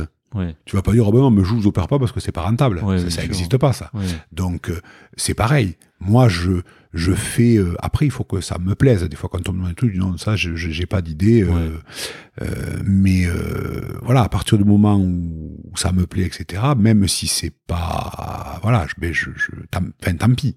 Oui. Parce que j'ai, j'ai une, j'ai un barème de prix à peu près, et, et je, je, voilà, le but c'est pas, voilà, enfin, c'est que ce soit accessible, parce que, parce que si c'était non accessible, mais personne n'achèterait, Oui. ou très peu, Ouais. et donc je produirais pas. Et moi, moi, ce que j'aime, c'est fabriquer les sculptures. Et puis, et puis les gens me les achètent, ça me renvoie du positif, parce que Oui. je me dis, ben, si les gens les achètent, c'est parce qu'elle leur plaît. Oui. Et donc, euh, ben, ça me fait plaisir. Ouais. Et donc, ça, ça, ça active mon, mon imaginaire et, et mon, et ma créativité. Oui. Parce que je me dis, bon, mais je plais. Ma femme me dit, elles sont très belles tes sculptures, euh, mais c'est ma femme.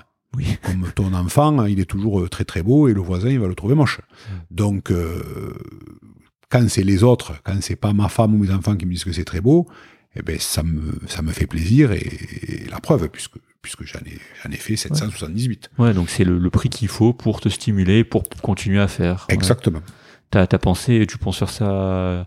Enfin, c'est quelque chose que tu penses continuer encore et encore. Oh, c'est- ben, tant ouais. que je peux. Parce que c'est très euh, physique, non euh, Oui, oui, oui. Tant que je peux, je continuerai parce que ça me, ça me plaît, euh, ça me plaît. Voilà, je, je communique. euh, quand j'en ai trop en retard, ben j'arrête de communiquer parce que je me dis je vais en avoir d'autres à faire. Donc, Ouais. euh, et puis voilà. C'est comme ça que tu gères. euh, ok. Ouais, le flux. Le flux, tu communiques que par Facebook, du coup? Facebook et Instagram. Et, et mon site, mais mon site, si tu veux, comme c'est un site internet, euh, il n'a pas véritablement de visibilité. Ouais. Ben, parce qu'il n'est pas, il est pas référencé Google en première page, etc. Mhm. Donc, euh, mais, mais c'est vraiment, euh, c'est vraiment Facebook et Instagram, quoi. Du coup, t'es es exposé euh, quelque part. Est-ce qu'il y a une galerie qui expose? Alors, euh, à Albi, il y a une galerie euh, qui est la galerie du Tilleul, Ouais. qui m'a, qui a quelques-unes de mes sculptures qui m'expose euh, parce que je lui avais demandé, elle a regardé, ça lui a plu et euh, voilà. D'ailleurs, elle m'en a vendu une euh, la semaine dernière euh. Ah, en bien. Allemagne. Elle- En Allemagne. Voilà, c'est, elle est, puisque ces sculptures, elles sont sur Arsper, D'accord. qui est un site d'art, qui est un site d'art, Ouais. et, et donc elle les a, ben, elle, m'a- elle m'a appelé, elle m'a dit voilà, ben, Maté, j'ai une, une de vos sculptures euh, qui est d'ailleurs avec du matériel chirurgical qui part en. Allemagne. Ok. Donc euh, ben, je- j'en ai vendu déjà à l'étranger, mais ça me, mais j'en avais jamais vendu en Allemagne. Mais du coup, comment tu. On, on revient sur l'organisation, là. Juste. euh, tu dis, c'est toi qui. euh, parce que ça doit être lourd au niveau de la poste. Tu les envoies comment Les gens viennent chercher Les transports? Alors non, les, les- alors les, les, les grosses grandes sculptures, euh, je les envoie par transporteur. Du coup, ça, ça marche comment ça Transporteur, c'est un gars qui vient Alors voilà, mais souvent moi je fais avec euh, avec des sites de, de, de transport. euh, c'est un peu comme euh, comme eBay, c'est des espèces d'enchères de transport. Je dis voilà, j'ai une sculpture qui fait 2 mètres, qui fait 30 kilos. Elle est à Albi. Je voudrais l'envoyer à Limoges par exemple. Et euh, ben, il y a un gars, que, Jean-Pierre 32, il te dit euh, voilà, je vous la transporte pour 200 euros. Bon, j'attends un peu. Bernard 17, il te dit, euh, je la transporte pour 150 euros. Donc je vois avec le, la personne qui achète, je lui dis, voilà, regarde, j'ai tout trouvé un transport, 150 euros, qu'est-ce que t'en penses? Il me dit, bon, attends, c'est un peu cher. Puis on attend un peu, et s'il y a moins cher, eh bien, euh, on, on- on- voilà, je dis, ben ça fait 120 euros, ok. Je prends pas d'argent sur le transport. c'est- la, la personne qui paye un- 100% des frais de port, alors, du coup. Ah oui, Ok. oui, oui, oui, oui. Ok. Sur les grosses sculptures. Et après, les, et après les petites sculptures, c'est pareil, je vends la sculpture et après il y a les frais de port et d'emballage. Parce Oui. que là, j'achète des cartons, j'achète du papier bulle, j'achète plein de choses euh, pour euh, les emballer. C'est pas dans du scotch Oui, dégueulasse. Il y en a, il y en a quand même qui arrivent cassés. Ah, Pourtant, je peux te dire, euh, enfin, tu verrais les emballages, euh, voilà. Mais quand elles arrivent cassées, ben je, je, on me les renvoie et puis je les répare et ou je les refais et je les renvoie gracieusement, bien sûr. Mais Ouais. bon, ça m'est arrivé trois, quatre fois euh, sur les 700 euh, qui en est qui arrivent cassés. bon, ça va, ça fait un taux de Ouais, retour. non, non, c'est- très, c'est très, c'est très peu. Mais, mais voilà, les grosses, c'est transporteur et les petites, c'est colissimo. D'accord, ça rentre, c'est pas, c'est pas, Ouais, non, c'est pas trop lourd. Non, non, c'est pas trop lourd, c'est pas trop lourd. Les, les, les, les plus, les plus lourdes, bon, les, les plus lourdes petites euh, en colissimo, ça fait jusqu'à 7 kilos. C'est un Bon, peu quand- lourd, mais elles sont même, bien, non, non, mais elles sont bien, bien, bien emballées pour pas. Ça rajoute du poids, c'est sûr. Ah hein. ouais, c'est ça. ouais. Ouais. C'est quelle, c'est quelle œuvre qui t'inspire le plus, en fait, dans celle que tu as fait? Je, je, je sais pas parce que ça- je, change de, Ouais. je change de, d'idées euh, toutes les secondes. Donc, Ou, euh, si ou tu alors la préférée, la préférée que tu aies faite, qui est chez toi, par exemple, ou que, que, que tu as envoyé à l'étranger, ou... euh, Ah, je, je- mais enfin, franchement, je sais pas. D'accord. Je sais pas parce que je trouve, euh, je trouve toujours la suivante plus belle. Ouais. Je, je m'émerveille de. Tu vois, j'aimerais qu'un jour un mec me dise euh, fais-moi une sculpture de 5 mètres. Ouais. Tu vois, parce que, parce que, parce que moi, c'est le, le- la technique qui me, qui me plaît parce aussi. Que, parce que tu apprends des choses que tu que tu Voilà, sais. je me dis, bon, comment je vais arriver à me débrouiller pour faire ça Ouais. Tu vois, euh, voilà. Euh, quand il m'a dit la 3m60, euh, au début, j'ai dit, oh là là. Et puis j'ai dit, attends, tu vas y arriver. Et puis ça a été long, ça a été long. De temps en temps, je lui ai envoyé des photos pour lui dire, voilà, ça avance, t'inquiète pas. euh, voilà. Parce qu'il m'avait, il m'avait, il m'avait envoyé de l'argent quand même Oui. au début, donc, parce que je le connaissais pas du tout. Donc, Oui, bien sûr. euh, donc je lui ai envoyé des photos pour lui montrer euh, l'évolution. Mais, mais moi, mes sculptures en éclat, je les trouve belles, euh, je les aime.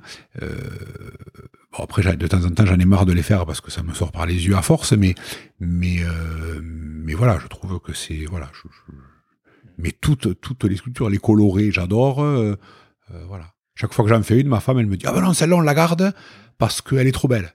Et puis deux jours après, elle est vendue. quoi. Dis, non, mais je t'en referai une, je t'en referai une. Alors si je devais lui refaire euh, toutes les sculptures euh, que, qui lui plaisaient, on en aurait 400 à la maison. Ouais, d'accord. Vu, il y en a une bonne vingtaine, trentaine peut-être déjà à la Ouais. maison. Donc, euh, Qui prennent pas mal de place aussi. ça ouais, ouais, voilà, il y en a partout. euh, Ouais, justement, euh, le matériel, la couleur, tout ça, le métal, l'acier, l'inox, tu te le fournis chez qui? Alors, je fournis, je me fournis chez un, ben, chez un professionnel qui vend des feuilles de métal. D'accord. C'est euh, c'est- c'est- c'est Proliant, c'est c'est- c'est un- c'est une société qui vend des, des, des cornières, du fer à thé, des carrés des, et des tôles. Et les tôles, tu peux acheter toutes les épaisseurs. D'accord. Donc moi, j'achète des, du 1 mm, 1 mm et demi, 3 mètres, 6 mm, voire 8 mm. Ouais. Et, euh, et je me les fais livrer. Et après, on les rentre dans l'atelier. Tu vois, j'ai des racks pour les ranger. Je les rentre dans l'atelier et puis je découpe euh, en fonction de, en fonction de mes besoins. Ok. J'achète des cornières aussi pour faire les, les consoles, du carré pour faire les tables. euh, euh, voilà. J'a- J'achète. C'est de la tôle neuve. C'est, c'est, je ne fais pas de récupération. D'accord. C'est pas une vieille tôle rouillée que j'ai trouvée. C'est, c'est, c'est de la tôle neuve. Ok. Et après, les choses complexes que je dois faire découper par un professionnel, il y a une autre société qui me découpe. D'accord. Voilà. Ça coûte cher, euh, les tôles en acier, en inox, tout ça, aujourd'hui, avec le. le- Alors, ça a doublé. Ah, d'accord. Alors, je, je vais pas te dire ça coûte cher parce que je, comme j'achète par paquet, Ça- je ça- me rends ouais, pas compte. Ça s'achète comment? Par mètre carré Par. euh, Ça s'achète à la feuille. Ça, à la on feuille. appelle ça une feuille. Ok. C'est une feuille de. bon, alors moi, je prends des feuilles de 2 mètres sur 1 Ok. euh, de tôle. Donc, je prends 4 ou 5 tôles de, de 1 mm et demi. Parce que les, les, les sculptures en éclat ou les sculptures pleines, elles, elles font cette, euh, cette épaisseur parce que c'est suffisamment rigide, mais c'est facile à travailler quand même. Ouais. Euh, voilà. Donc, euh, j'achète ben, 5 feuilles de, de, de, de 1 mm et demi, 3 feuilles de 3 mm, 3 cornières, etc. Et je me fais livrer ça. Et euh, ben, euh, au début de la guerre en Ukraine, ben, quand euh, je me suis fait livrer, ben, en fait, c'était le double. D'accord. Ouais, Voilà. donc c'est. Oui. Ouais, Donc ça, là- ça a doublé, ça a doublé. Alors moi, je, je j'ai pas doublé les prix parce que c'est Oui. pas le prix n'est pas en rap, enfin n'est pas en rapport qu'avec le prix de la tôle parce Oui. qu'il y a la main d'œuvre, le matériel, il y a l'amortissement des matériels, etc. Mais euh, voilà, j'ai j'ai- j'ai j'ai un peu augmenté parce que j'étais obligé parce que les ferrailles, je, je- les morceaux que je, je, laissais en chute, je me suis dit, mais là, t'en as pour 10 euros de tôle, là, que tu jettes. Enfin, bon, voilà, c'est, parce que ça, ça avait, ça, ça a flambé, quoi. Ça a flambé. Parce que ça, ça, ça coûte combien une feuille comme ça Tu dis de 2 mètres sur 1 mètre euh, Je, je sais pas. Je sais pas? Je sais pas parce que je, parce que je, je te dis, j'achète par paquet, etc. Et je me rends pas compte et je regarde pas. D'accord. Si tu veux, enfin, je, je au début, j'ai regardé par rapport au prix des, des, des, des, des œuvres, mais là, je regarde pas spécialement, je me rends pas compte. Je fais des commandes un peu groupées. Je te dis, enfin, il faut, faudrait qu'on, faudrait regarder, mais je te dirais une bêtise. Mhm. Je, je sais pas. T'as commencé à accél- accélérer le rythme euh, en 2015, c'est c'est parti direct quand c'est allé sur Facebook ou il y a vraiment une année charnière où ça a vraiment démarré? Non, parce que je euh, non, en 2015, j'ai commencé, puis ça a été au fur et à mesure, au fur et à mesure. Mais comme j'avais pas beaucoup de matériel, c'était très long Oui. pour faire les sculptures au début, donc euh, j'en avais une à faire, ça me prenait longtemps. Et après, euh, les sculptures du divan, qui ont été des sculptures euh, plus petites, ben c'était plus rapide. Parce que parce que quand je faisais les prothèses tordues, je réfléchissais, je tordais les prothèses, je les je les torsadais, etc. J'en faisais plusieurs. Et puis euh, et puis après je faisais des socles et puis donc je pouvais en produire un peu plus.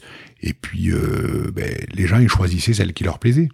Et, et après, ben, comme il n'y avait pas celle qui leur plaisait, on me disait tiens tu peux me faire comme ça, comme ci, comme ça. Donc là je, je j'ai commencé à faire à la demande après. Hmm. Euh, et les stéthoscopes, c'est pareil. Comme, euh, comme le, le, le, le logo du divan.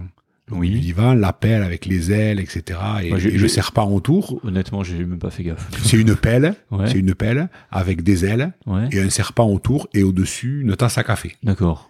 que, que, que- qui a été dessiné par euh, je, je sais plus qui mais qui me l'a qui me l'a dit Ouais. Euh, et, euh, et un jour ben euh, je lui ai demandé je l'ai fait je l'ai fait en 3D en métal Ok. et là c'est pareil ça ça a plu j'en ai fait une dizaine mais c'est vrai que c'était c'était joli c'était vraiment c'était euh, et puis t'as ça dans le cabinet ça veut rien dire pour les patients personne ne comprend mais toi t'es là tu vois ta pelle et tu tu Ouais. tu, tu et ta Ouais. tasse à café et tu sais que c'est le Ouais. que, que c'est l'insigne du divan Non, mais ce qui est bien, c'est que vous, vous voyez pas les mimiques d'Olivier, là, parce qu'il n'y a pas, d'image. Mais quand, quand, quand, quand on parle de ça, on sent vraiment que ouais, t'es t'es passionné, t'as, t'as le sourire. euh, ah oui, oui, ouais. oui, oui, c'est sûr ah oui je c'est- un domaine qui, tu pourras en parler des heures, quoi. Oui. On voit. Mais c'est- t'as vraiment appris un, un métier euh, tout seul, en fait. Le, Oui. travail, le travail du métal. oui C'est, ça qu'on appelle la métallurgie, du coup. C'est euh, non c'est la ferronnerie la ferronnerie. la ferronnerie Ok. La, fer- la ferronnerie. Le ferronnier, c'est celui qui va te faire ta rambarde, qui va te faire Ouais. euh, une Oui, table en fer, tu Ouais. vois. Bon, mais voilà. C'est, c'est de la ferronnerie. D'accord. Donc, ben, il te faut euh, euh, un poste à souder, il te faut des meuleuses, il te faut des scies, il te faut des, des plieuses, et voilà. Ouais. Donc, euh, voilà. C'est pour ça que. Mais- mais tout ça, c'est toi qui as cherché tout seul, euh, c'est-à-dire la conscience des outils qu'il te fallait, ou c'est, c'est ton père qui t'a transmis ça? Ah non, non, c'est moi qui ai cherché tout seul, parce que D'accord. Par exemple, les, les premières sculptures en éclat, je, je, je les découpais à la meuleuse. Donc, euh, bon, là, c'est un peu de la technique, mais quand tu découpes une feuille de métal de 1 mm et demi avec euh, une petite meuleuse, ça, ça mange énormément le disque. Ouais, Parce, ouais. parce que, parce que, ben parce que, voilà. Donc, il me fallait trois disques pour découper des triangles qui étaient en plus euh, après euh, ébavurés, à, à ébavurer, etc. C'était long.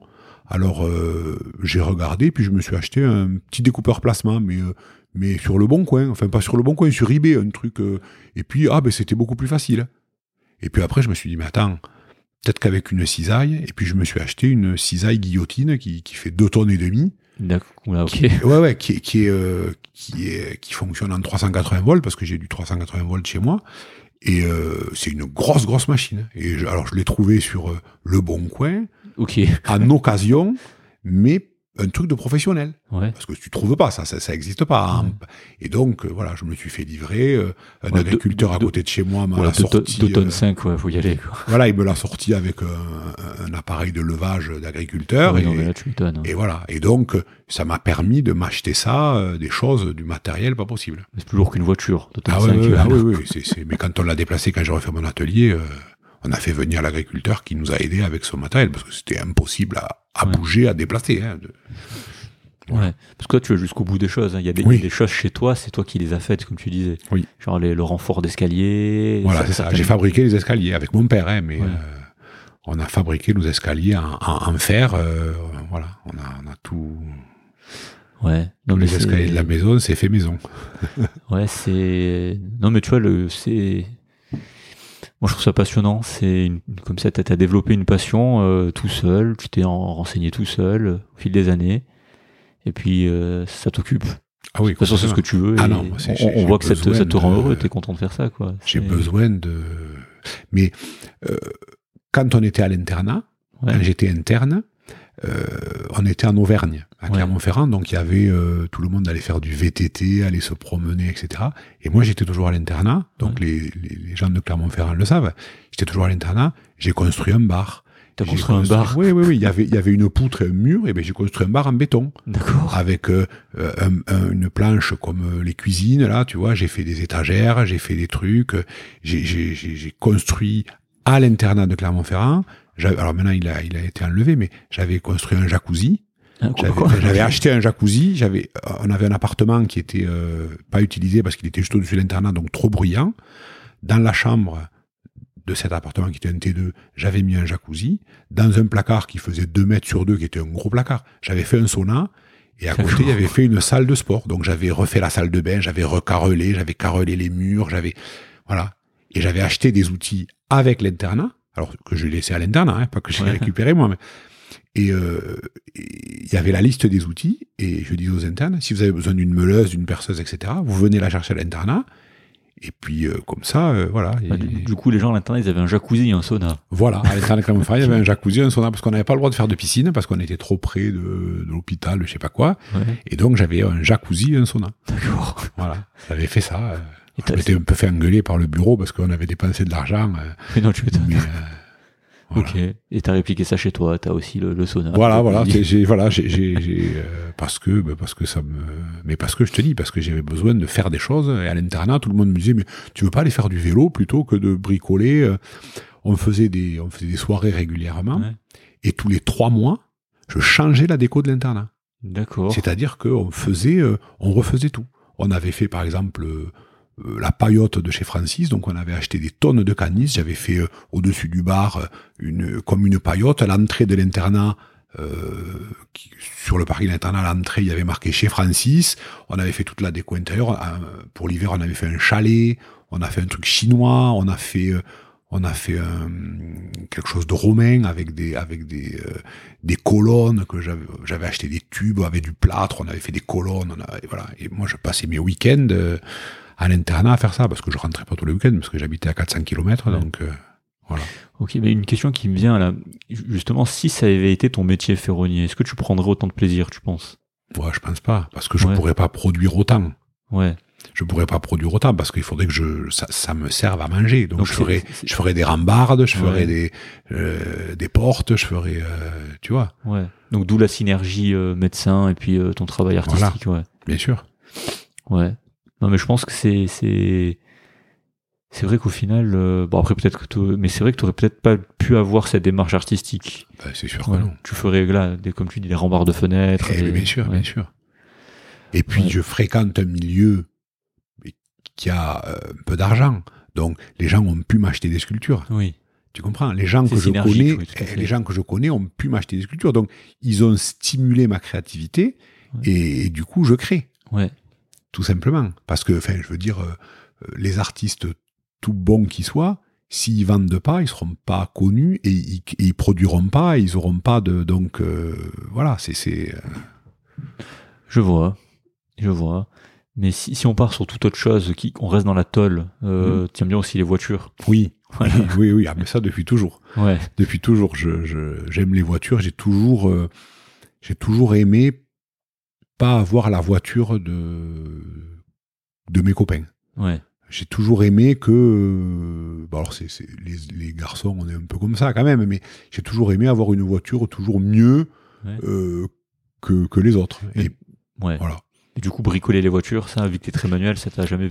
Alors si on le, avec, alors moi tout seul, non, mais avec mon père, on a, mon père il collectionne les voitures et on a, on a, on a restauré des vieilles voitures. Et moi, ben tu as vu euh, mes, mes, les voitures que j'ai là, qui étaient mes voitures d'étudiants.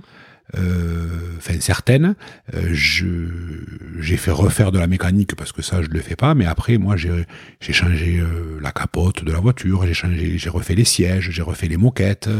mon père a refait, mon père m'a aidé parce que bon je peux pas tout faire, mais mon père a fait ben, sur ma 205, il a refait le, le sol, la, la, capote on l'a mise ensemble, voilà on a on a tout refait pour avoir des véhicules mais qui étaient mes véhicules d'étudiants. Là. Ouais. Mais t'as jamais pensé aussi, vu que t'es es vraiment très manuel, bon, c'est ce que t'as fait pour ta maison, t'as as retapé ta maison de A à Z, t'as quasiment tout fait, et euh, tu prends autant de plaisir à faire ça que tes sculptures, ou c'est vraiment euh, différent, le sentiment que t'as? De la voiture ou la maison? Le tout, le, tout, tout ce qui est manuel vis-à-vis Ah ben non, mais c'est si tu veux, les, la maison, c'était avant. Ouais. Maintenant, je suis passé à, je suis passé à autre chose. Ouais. Quand j'ai fait la maison, c'est pareil, j'ai acheté des outils pour la maison euh, pour pouvoir travailler comme il faut. Euh, et voilà. Et là, maintenant, ben, la maison, il n'y a plus rien à faire. Enfin, si, il faudra refaire plein de choses. Mais, mais euh, du coup, maintenant, je suis passé aux sculptures. Donc, après, peut-être qu'un jour, je passerai à autre chose. Avant les sculptures, tu as vu, on en reparlera, je suppose, mais tu as vu les, ma petite collection de flippers. On va en parler maintenant, voilà. si tu veux. Vas-y. Explique-nous, ouais, parce que alors ça c'est comme ce complément de what the fuck, je, ça je m'y attendais pas, parce que j'avais lu un peu sur internet, je savais que j'allais venir ici, on allait beaucoup parler de sculpture, d'art, un peu d'entrepreneuriat, du coup on reviendra sur ça à la fin. Puis euh, les voitures, je savais pas non plus que tu avais une collection de voitures, donc c'est des, des très jolies voitures, c'est des voitures de collection. Hein c'est celle que tu as là dans ton garage, si, tu peux dire, c'était une Mini 1000. Euh, ouais, une Mini 1000 que j'ai que j'ai customisé comme une Mini Cooper de course. Ouais.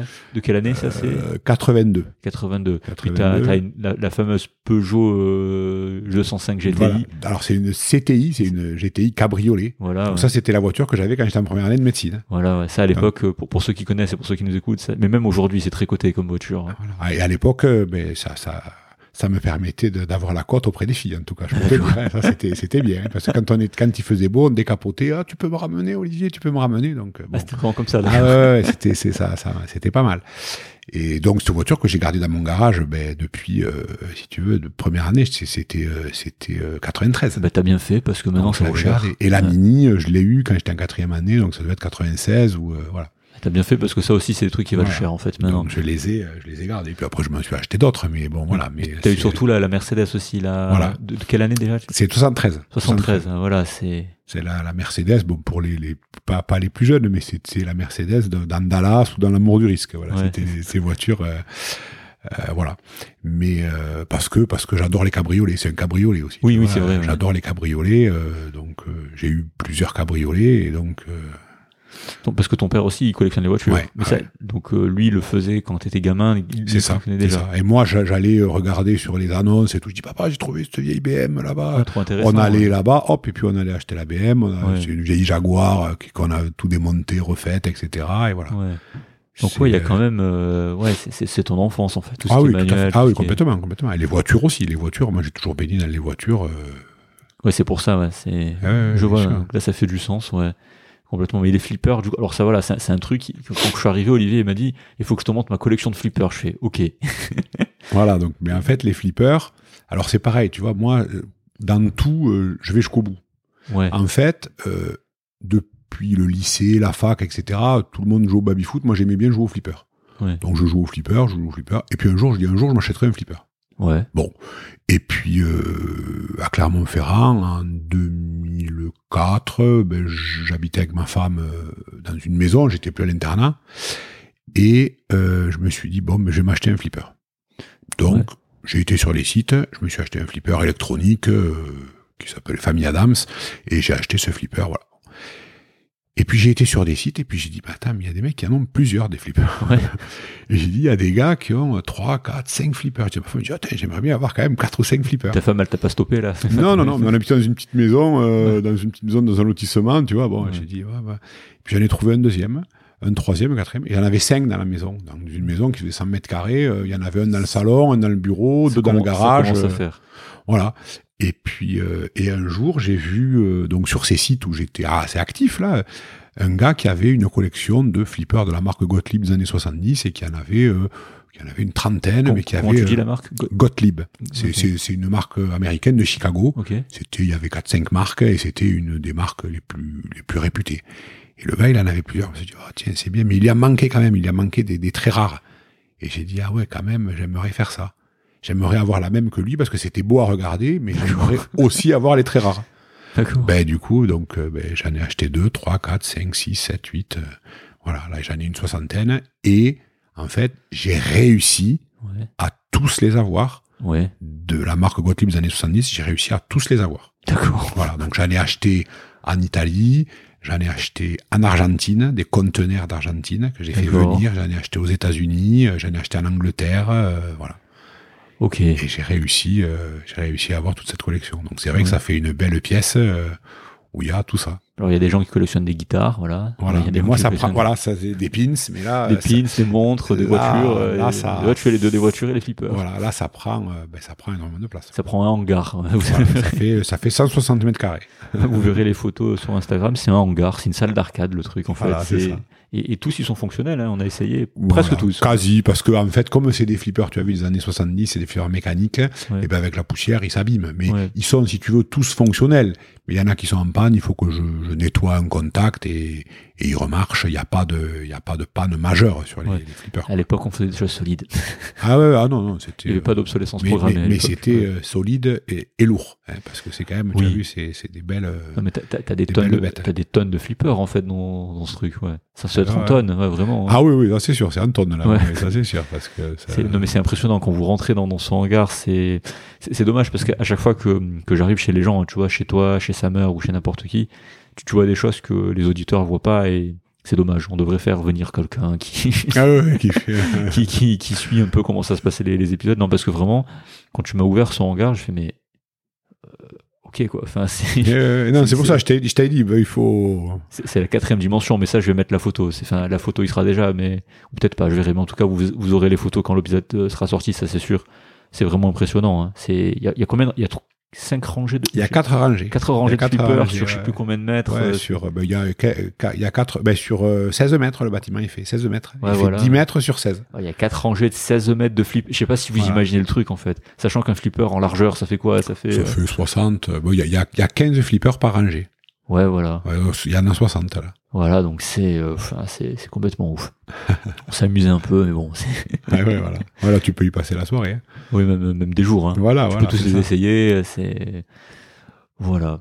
Si, si on revient sur euh, vraiment le côté pratique, euh, donc tu as dû ouvrir une société, Oui. ça n'a pas posé problème, euh, ça c'est des questions qui, qui, qui viennent souvent par rapport à l'exercice de la médecine, Alors, ça n'a pas posé Pas du tout, parce que quand j'ai voulu commencer, je me suis dit, est-ce que je m'inscris au, à la maison des artistes, etc. Et Ouais. en fait, euh, la comptable m'a dit que je pouvais faire avec mon numéro Adélie, etc., un, un- des revenus complémentaires. Ah d'accord, Donc, je, je suis avec mon numéro, euh, je fais ça en plus. Donc, d'accord. en fait, ben, à- à- sur, il y a une ligne docteur et il y a une ligne sculpture.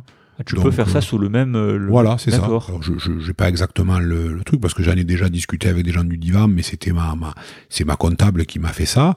Donc, euh, ben, quand quand je vais chez la comptable à la fin de l'année, comme tout le monde, on parle de de, de, de médecine, de, de tous les dépenses, les achats, les, les, les revenus, etc. Et après, on fait une sculpture, euh, sculpture, les dépenses, les achats, les trucs, les machins, et voilà. Et je, je donne toutes les factures, tout ce que j'achète, les disques de meuleuse, les- le, le papier, euh, tout, tout, tout, tout, tout, hop, je, je donne à la comptable, et puis ça, ça se déduit, mais ça se déduit de mes, de mes revenus, et, et, et, et, et ce, et le gain va en plus dans mes revenus. Ah c'est ensemble en fait. Ah oui, c'est ensemble. T'as pas une structure spécialisée pour euh, pour tes sculptures. En fait, t'as- Enfin, c'est, c'est, c'est- complètement séparé. J'ai des comptes séparés, Oui. j'ai tout est complètement séparé. Mais la comptabilité, enfin, euh, elle est liée en fait. elle est liée. Mais si tu sais, si, si par exemple, je sais pas moi, quelqu'un qui fait plusieurs métiers, mais euh, sur ses impôts, ben, il a une ligne sur chaque métier, je suppose. D'accord. Euh, tu vois. Moi je pensais que tu avais fait une, une tu sais comme une SAS juste pour les sculptures, non pas du tout. Non, non, non, non, du tout, du tout. Non, non, non. C'est, c'est, c'est dans mon, c'est dans, dans mon activité. euh, Il y a une ligne à part Ouais. euh, qui est les revenus des sculptures. Donc en fait, c'est à l'impôt sur le revenu, Oui. à l'IR, Oui. pas l'IS. Moi, j'avais dans la tête que tu avais Ah, fait une société à l'IS, ok. Donc, ce que je gagne en plus, ben, je paye, je, je paye les impôts de médecin sur euh, mon petit revenu de, de sculpture. Donc, les sculptures, D'accord. je, je- je- voilà. Mais donc tu peux vraiment déduire les, les- toutes les tolles que tu achètes, Ah, les ah, charges que tu déduis ah, de tes revenus. Bien sûr, bien sûr. D'accord, ok. sais. Bah alors pour ceux, alors ça c'est un truc que j'apprends parce que tu vois, pour ceux qui nous écoutent, euh, c'est toutes les activités qui sont autorisées comme ça, une activité supplémentaire, euh, tu peux. Je sais pas. Ok, Je mais toi, pas, toi c'était euh, compatible Ah, apparemment. c'était compatible parce que c'était pas du tout. euh, voilà, c'est. euh, Je, je, enfin, voilà, je. je enfin, moi, voilà, je, je- chaque fois que j'achète quelque chose, je fais une facture. Tu vois, tout- tout- toutes les, les bombes de peinture, etc. Il y a des factures, c'est, c'est maté sculpture. Ouais. Euh, j'ai des factures de tout, j'achète tout, et puis de toute façon, tout ce que je vends, bien sûr que je vends avec des factures. Ouais. Donc tous les tous les gens qui m'ont acheté des sculptures, eh ben, ils ont eu leur facture euh, pour euh, pour ben, pour avoir une facture, euh, une preuve d'achat, pour euh, pouvoir le déduire éventuellement. euh, mais voilà. Mais du, coup, t'es soumis à TVA pour ce genre de truc? Euh, oui. Alors Ah, oui. ah. question qui fâche. Non, ça fâche pas, mais si tu veux, euh, en dessous de revenus de 30 000 euros par an, Ouais. t'as pas la TVA. Oui, il y a 36 000, un truc comme ça. Voilà, ou 36 000. Et un jour, ben, je l'ai dépassé.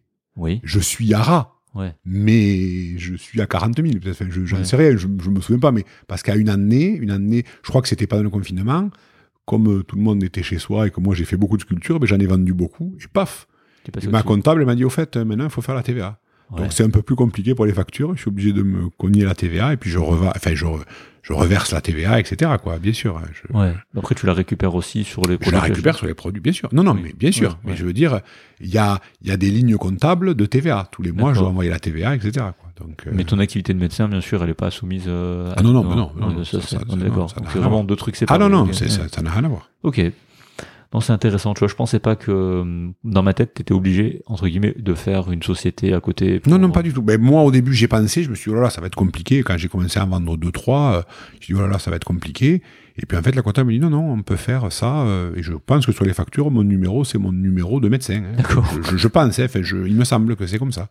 Le, Ok. le sirette ou le sirène, ou, euh, voilà. Ok. Si, euh, si on passe euh, sur un côté un peu plus mindset, euh, alors la question est un peu longue.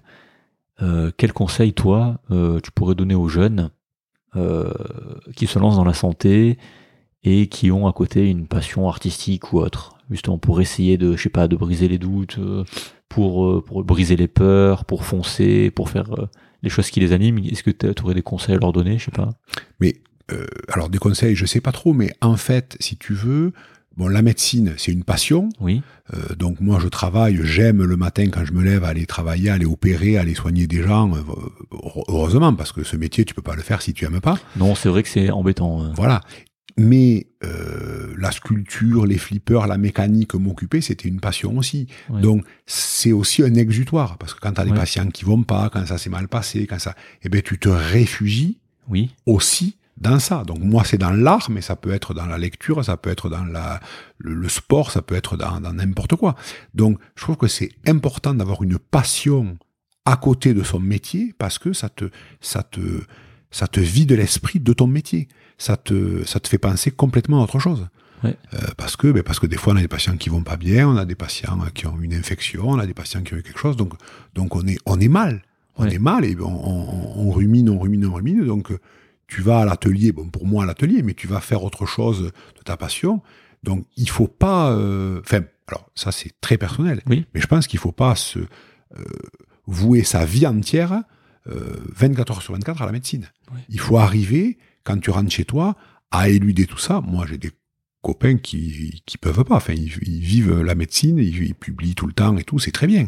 Mais heureusement, parce que sinon on n'aurait pas de littérature. Mais mais moi, je, je c'est important de pour moi de, de de de couper complètement et de faire complètement autre chose. Ça n'a rien à voir tu, tu me vois dans mon atelier, je suis euh, tout plein de, enfin, je suis tout noir, je suis, euh, je suis avec des habits, des, des, habits de travail, etc. Ça n'a rien à voir. Enfin, Mhm. tu, tu vois, c'est, c'est- euh, voilà. Mais, mais c'est, un exutoire. C'est un exutoire qui est, à mon avis, très important euh, pour, euh, ben, pour pouvoir continuer à travailler dans de bonnes conditions, euh, à penser à autre chose, quoi. Enfin, tu peux, tu peux aller faire du VTT, tu peux aller faire, mais voilà, c'est, euh, je, je- trouve que, enfin, pour les gens qui ont une passion, etc., il faut, il faut pas la laisser s'éteindre. Il faut, il faut la développer parce que, parce que, ben, dans les moments, dans les coups de moins bien, etc., ben, tu te réfugies quand même là-dedans. On en parlait avec Léonie euh, justement de ça dans l'épisode précédent, donc dans l'épisode qu'on a enregistré euh, juste avant le tien. Et c'est vrai que euh, elle avait la même vision, j'ai la même vision aussi. Euh, c'est vrai qu'on a des métiers, euh, que tu sois médecin ou soignant en général, hein, Oui. médecin, dentiste, infirmier, quand, quand tu es exposé à l'humain, c'est vrai que euh, il faut il faut à un moment donné évacuer, comme tu dis. Mm. C'est vrai que euh, avoir une moi je, moi je trouve aussi que c'est important d'avoir quelque chose à côté qu'il faut développer même si c'est dur. Parce que pendant l'internat ça peut être dur parce que t'es pris que par ça. Même après hein, pendant le clinica pendant l'hôpital pendant ton exercice libéral on a tendance et moi c'est ce qui m'est arrivé et on, on a tendance à oublier en fait les choses qui nous animaient les Oui, choses oui, oui, qui nous sûr. plaisaient Bien parce qu'on est pris par ce rouleau compresseur du travail en fait. De voir les gens voir les patients gérer les complications euh, t'es fatigué quand tu rentres, t'as pas forcément envie de développer justement euh, cette passion. Et je pense que ce que tu dis, c'est le message que tu fais passer, c'est euh, ouais même même si on n'est pas motivé, d'essayer de forcer pour bah, pour pour aller plus loin dans cette passion, dans la musique, dans le sport, dans, dans l'art, dans, la, dans tout ce que tu veux au final. Et je pense que c'est vrai, c'est c'est c'est important. Par exemple, c'est ce que tu transmettrais comme message à ton fils qui fait euh, qui fait médecine. Ah, mais bien sûr, totalement.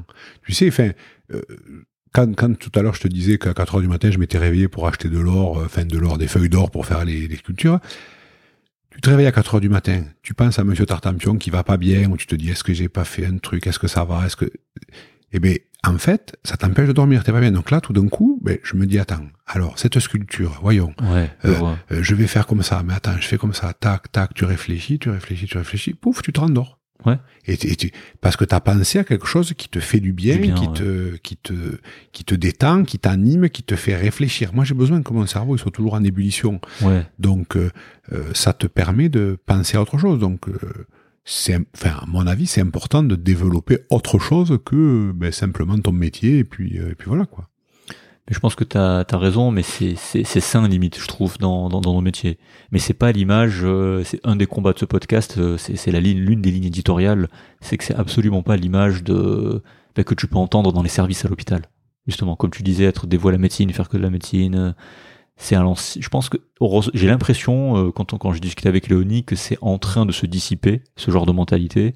Mais que ce soit au niveau infirmier, au niveau des, des aides-soignants, au niveau des sages-femmes, au niveau de qui tu veux à l'hôpital, ou même en libéral, dans les centres de soins, hein, j'entends. hein. C'est dans les centres de soins privés où tu es salarié, j'entends, c'est pas forcément euh, bien vu par ton employeur. Justement, d'avoir, comme tu fais une passion à côté, tout ça. Oui, Moi, je trouve ça dommage.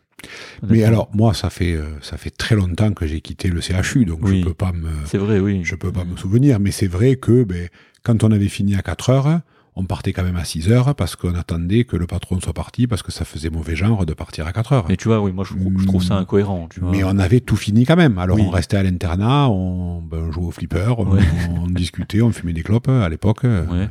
Mais voilà, mais euh, mais voilà, mais c'est vrai que voilà, le- moi je suis un libéral. Quand j'ai fini, que j'ai bien fait mon travail, que je suis content de moi, que tout va bien, je rentre chez moi et je passe carrément à autre chose. Quand je monte dans ma Ouais. voiture, je, je voilà, je Mais à pareil. mes sculptures. Pareil, mais je pense que c'est une, une belle stratégie d'adaptation qui est au final saine, et elle est nécessaire, j'insiste, euh, dans, dans, dans nos métiers. Donc voilà, si vous, vous avez du mal à, que vous êtes pris par votre métier, que vous en avez marre, que vous comprenez plus pourquoi vous faites ça, parce que parfois tu peux en arriver là, hein. si t'as pas Oui, d'exutoire, oui, ça c'est sûr, ça c'est sûr. tu, tu, tu vois des gens mourir tous les jours, tu, tu comprends pas ce que tu, tu vois des complications à gérer, tu dis que t'es mauvais, tu, Ah oui, bien sûr. c'est non, il faut. Je pense que c'est nécessaire. Mais ça, le problème, c'est c'est c'est c'est c'est- mais ce genre de message là. C'est tu sais, on parle de prévention du burn-out à la fac, tout ça, c'est un sûr. problème. Malheureusement, il y a nos, nos collègues soignants, que ce soit infirmiers, internes, qui se suicident tous les jours. Hein. Ouais. T'as as des suicides toutes les semaines, tous les jours. C'est même tous les jours. Je crois, je sais plus les chiffres, mais les internes en médecine, c'est un tous les trois jours, je crois, Ah un ouais. truc comme ça. Je ne me rends pas compte, mais enfin, moi, quand j'étais à Clermont-Ferrand, malheureusement, on, on l'a vécu, ça, avec des, des collègues, hein, ça c'est Ouais. sûr. Oui. Mais tu vois, c'est un truc qui, c'est c'est un mais même dans, dans, dans, dans n'importe quelle entreprise, j'entends, hein, dans le soin, dans, dans, sûr, ouais. dans, dans le consulting, dans n'importe quel métier, à la fac, euh, pour moi, c'est un des sujets qu'on devrait aborder et qu'on n'aborde pas. C'est sans trop centrer sur les connaissances théoriques de la médecine, sur euh, le concours, le CN, les ouais. externes. Il y a, mais il n'y a pas de coupure en mode, euh, ouais, euh, on t'apprend pas à, je sais pas, à t'organiser ton temps, à développer une passion, je sais pas, mais on n'insiste pas sur ce truc-là. Je pense que c'est le rôle des, des, des- des maîtres de conférences d'arriver et de dire, écoutez, c'est bien ce qu'on fait là, mais faites autre chose. Il n'y a pas ce message. Et ça, c'est un truc qui m'a manqué, moi, et qui, qui me rendait fou, en fait, parce que bah, tous- les gens que qu'on a interviewés jusqu'à présent, ils, ils font, bon, c'est c'est le but du podcast aussi, ils Oui. font des trucs à côté. Et tout ce que tu dis là, tout le monde dit la même chose. Pour l'instant, c'est unanime. C'est ça me permet de penser à autre chose, de m'aérer l'esprit et d'être plus efficace dans mon travail Complètement. c'est euh, moi je pourrais pas être aussi efficace dans, dans mon travail aujourd'hui si je m'étais pas intéressé bah, à ce que ce qu'on fait là les podcasts euh, et, toutes les choses qu'on fait avec avec Clément donc c'est euh, non s'il y a vraiment un message que vous devez retenir de, de, de, de cet épisode c'est vraiment ça au final c'est euh, faites un truc qui vous plaît et puis euh, tout ira pour le mieux. Ça, c'est important. vous vous sentez pas coupable en fait c'est ça. De, de dire euh, le temps que je prends là c'est pas pour soigner les gens si. Parce que le temps déjà vous vous soignez vous-même voilà. Et puis vous vous soignerez mieux les autres personnes. Donc euh, et puis le regard des autres on s'en fout voilà. Que le patron ne soit pas content parce que parce que euh, tu dois partir à 6 heures parce que dans le contrat il y a marqué tu pars à 6 heures et tu as plus de patients t'as tout fini tu pars à 6 heures tu vas pas faire des lettres en plus ou je sais pas quoi ou pour faire plaisir au patron ça c'est sûr que je m'adresse surtout aux internes ou aux gens qui travaillent à l'hôpital au CHU il y a des réalités certes mais aussi votre réalité. Il y a votre vie il y a votre bien-être psychique physique. Donc voilà c'est 18 heures vous partez et puis vous faites votre patient et puis on doit pas ça doit pas être mal vu. Je dirais à 18 heures je sais qu'on on a des sportifs hein, dans, qui sont prévus de- de- on a déjà eu des sportifs professionnels on va avoir encore des sportifs professionnels dans la liste des invités. Bah eux ils sont carrés hein. c'est l'heure de l'entraînement c'est l'heure de l'entraînement Oui, c'est ça. Et puis en fait, il faut s'affranchir du, du regard des autres, et puis on s'en fout. C'est votre vie, en fait, c'est pas le- la vie du patron. Donc, euh, toi, par exemple, ton fils, il a une passion. Non, actuellement, lui qui est en médecine. Tu sais. Euh, ça m'embête de te dire ça, mais sa passion, c'est faire la fête avec ses copains. Il Comme est toi au- à l'époque. Il Voilà, c'est ça. Il est au bureau, euh, il est au bureau de, des externes de Limoges. euh, il s'occupe des fêtes, etc. Comme moi je faisais, parce que je lui ai tellement depuis petit dit, euh, moi j'étais ça à l'internat, je faisais Ouais. ça, on faisait la fête, etc. Que euh, il, il fait un peu, il fait un peu ça, mais il travaille. Il est quand même très très sérieux. Il travaille. Je, je râle parce qu'il travaille mieux que moi. quand même. D'accord. Je, je me dis mince, Il moi s'en je sort travaille- mieux. Ouais, il s'en sort mieux. Il s'en sort mieux que moi. Il travaille bien, mais euh, effectivement, il, il- voilà. Là, pour l'instant, sa passion, c'est, euh, il a une petite amie, mais ils font la fête. Et ils, ils se retrouvent entre étudiants en médecine, bah, enfin, mais comme on faisait, mais Oui. euh, voilà. Bah, ça peut être une passion, un exutoire aussi. hein. C'est ça, c'est ça. Mais ça, le, ça, le, voilà, parce que quand même, Parce il travaille. actif, en fait, il organise. Tu dis qu'il Ah oui, il, Voilà. s'occupe de, de- des choses de, pour le bureau. Mais puis là, depuis la rentrée, il me dit, ah, mais c'est très, c'est difficile, hein, la quatrième année, quand même. Il faut beaucoup travailler. J'ai fait, ben oui, il faut beaucoup travailler. Tu vois, mais tu, tu peux faire la fête, mais quand tu es sûr que tu es OK dans ton travail. Ouais, Donc, euh, voilà. Moi, je l'étais pas vraiment, mais lui, il l'est. lui, il l'est. Euh, et euh, voilà. Et donc, il, il, ça, il fait la fête, mais en travaillant quand même de façon assidue. Mais, mais, mais, mais c'est aussi ça le message, c'est t'as pas besoin d'être un génie pour faire des, des, des, des grandes choses entre guillemets, c'est t'es un besogneux, t'as beaucoup Ah, travaillé, voilà, oui, oui. Non, mais tu fais sûr, que travailler sûr. en fait. Ah oui. Donc le message c'est aussi ça, c'est qu'au bout d'un moment le travail, même si vous vous voyez pas les choses payées dans l'immédiat, au bout d'un moment à force de travailler, le, le corps s'habitue, c'est comme tout, Ah oui, l'esprit c'est sûr. s'habitue et puis ça, au bout d'un moment ça paye en fait. Il y a pas Bien sûr. mais faut mais c'est dur, il faut pas faut- c'est enfin moi je dis enfin les études euh, tout le monde en a chié en médecine en vrai tu peux pas dire c'était tranquille, hein, Ah oui, non, c'est sûr. Non, non. le gars qui dit c'était tranquille, c'est un, menteur en fait. Ah ouais, ouais, bien sûr. Même le plus intelligent, il bosse en fait. Donc Bien c'est sûr, bien sûr. donc voilà, c'est faut pas se décourager. Il faut dire qu'au au bout d'un moment, ça va payer. On n'est pas tous égaux face au travail, ça c'est vrai. Mais au final, euh, à force d'années et d'heures de travail, le résultat, si chez quelqu'un il vient en, en peut-être en je sais pas, je dis des conneries en en 5 ans, ben chez vous ça viendra en 7 ans, mais c'est pas grave. Ah oui, au oui, final, il y aura le résultat. De toute façon, oui, oui, de toute façon, il faut travailler et puis c'est tout ce qu'il faut faire. hein. Comme ça, on a, on- c'est comme ça qu'on arrive. hein. Et après aussi travailler intelligemment comme tu as fait. Te, te renseigner toi-même, aller aux bonnes sources, trier les informations. Voilà, il y a aussi ça. C'est pas juste travailler pour travailler, parce que ça, sinon, euh, Eh oui, sûr. ça suffit pas. Mais justement, ça permet de faire la transition avec euh, l'autre question. Qu'est-ce que qu'est-ce qui t'a permis à toi d'avancer, de faire tout ce que tu as fait jusqu'à présent? Dans, euh, dans l'art ou dans, dans, dans, dans euh, tout, dans tout le processus en fait, dans la médecine, dans l'art, dans les- des, enfin, des, opportu- enfin, des opportunités, espèces d'opportunités, mais c'est des, euh, c'est des, euh, si tu veux, par exemple, quand j'étais, euh, ben, quand j'étais interne, j'ai eu l'internat à Clermont-Ferrand, ben, parce que ma petite amie, elle était à Clermont-Ferrand et parce que je, je m'étais renseigné que c'était bien, donc je me suis trouvé là-bas. C'était, c'était très intéressant, vraiment, c'était un super internat. Euh, quand j'ai, euh, quand j'ai été, euh, quand j'ai fait mon interchu euh, à Tahiti, ben, j'ai rencontré ma femme.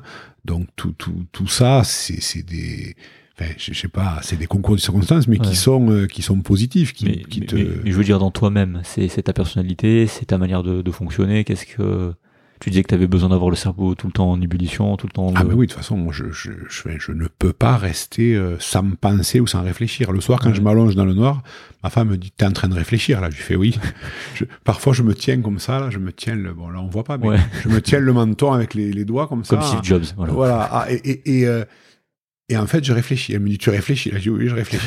Et tu réfléchis à quoi? Mais Je réfléchis euh, à ce truc à la maison ou à, ou à cette sculpture, comment je pourrais faire. hein, Voilà. Ouais, Je- mais je- t'as t'as jamais douté à des moments de toi ou euh, Ah, si, t'as eu si, des si. moments de- Ah, si. Ouais. Si, si, si, J'étais, euh, interne.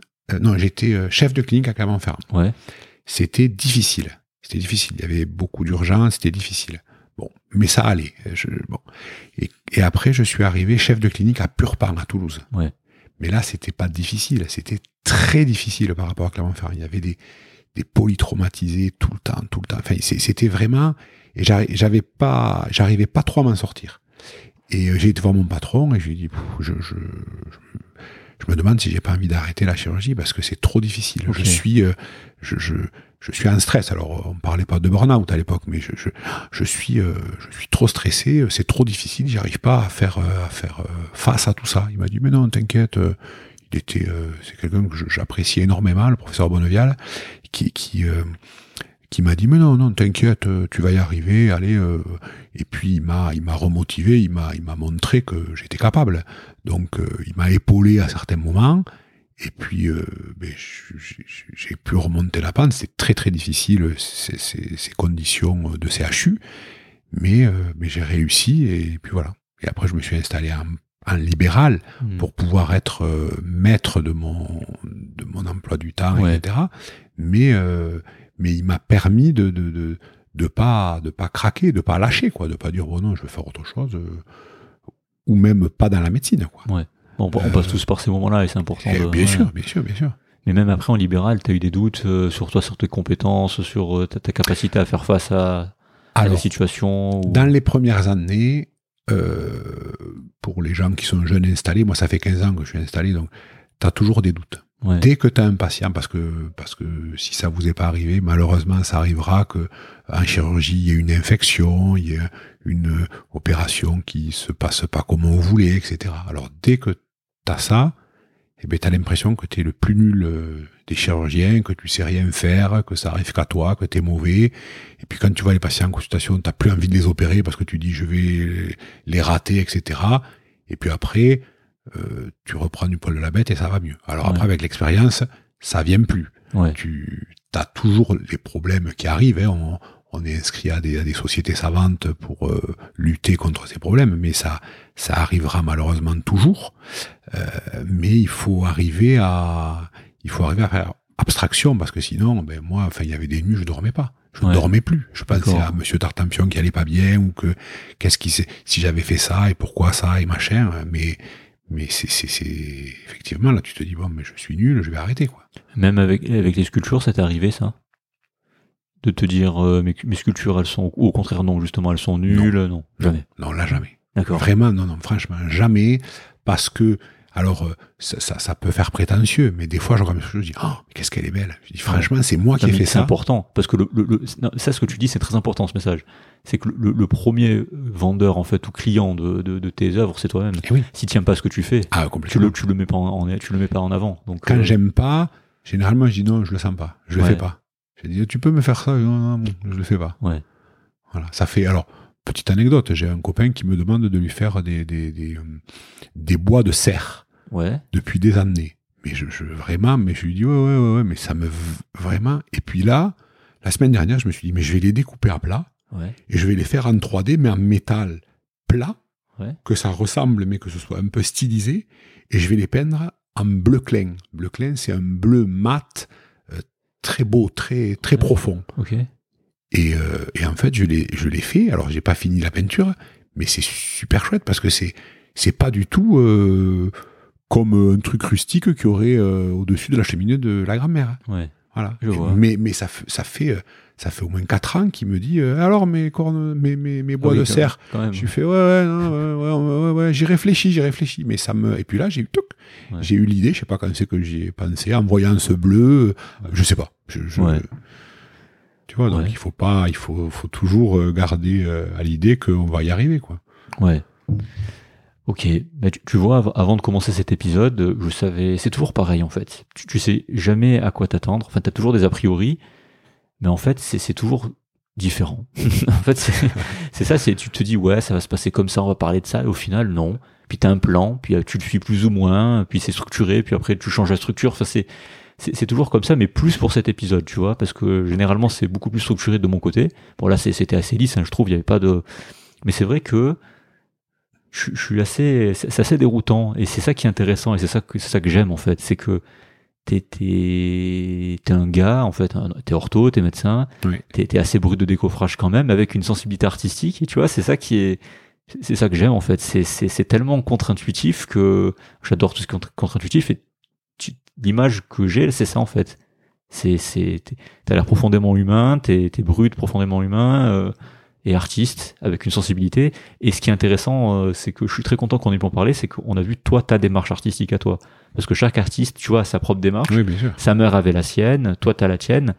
Et, et, je suis content au final que ouais, c'est la tienne et tu t'es approprié quoi. Il y a pas t'as pas. Euh, enfin, ouais, c'est c'est toi, c'est c'est c'est c'est ton style, comme tu as dit au début. C'est Oui. c'est c'est il y a des trucs qui tu dis, il y a des trucs qui me viennent, c'est des idées qui me viennent, c'est des gens qui me donnent des idées. Et puis je reviens sur des projets quatre ans après. Tu vois, c'est Ah, complètement. c'est complètement éclaté comme tu fais, comme tes futurs, on peut dire. Voilà, c'est ça. c'est ouais. pas structuré entre guillemets, mais c'est ça qui fait ta démarche artistique au final. Et c'est ça qui est bien, c'est ça qui est beau, c'est que tu vois, moi je suis assez euh, structuré dans, dans ce que je fais, mais toi dans ta démarche artistique, tu, tu l'es pas, et c'est ça qui fait ta démarche artistique en fait. Et c'est ça qui est beau, encore une fois. J'ai euh, j'ai- j'ai pas lu euh, comment devenir artiste ça, pour ouais. les nuls, ça. Non, non. J'ai dit, ouais. voyons, on va voir comment ça va se faire euh, tout seul. Euh, J'ai j'ai pas, j'ai Ouais. pas suivi. euh, de, j'ai- suivi mon intuition, effectivement. Après ça, je sais que c'est, c'est euh, ça on en avait parlé aussi avec sa mère, c'est que c'est, c'est, ça peut faire grand débat, tu sais, entre les gens qui ont fait le cursus académique, les beaux arts, tout ce genre de trucs. En fait, non, au final, euh, ouais, t'es comme les chanteurs. hein. Il y a des chanteurs qui n'ont pas fait d'études de, de théorie de musique ou, ou des rappeurs qui, qui ont, leur- qui ont leur art, leur manière de faire.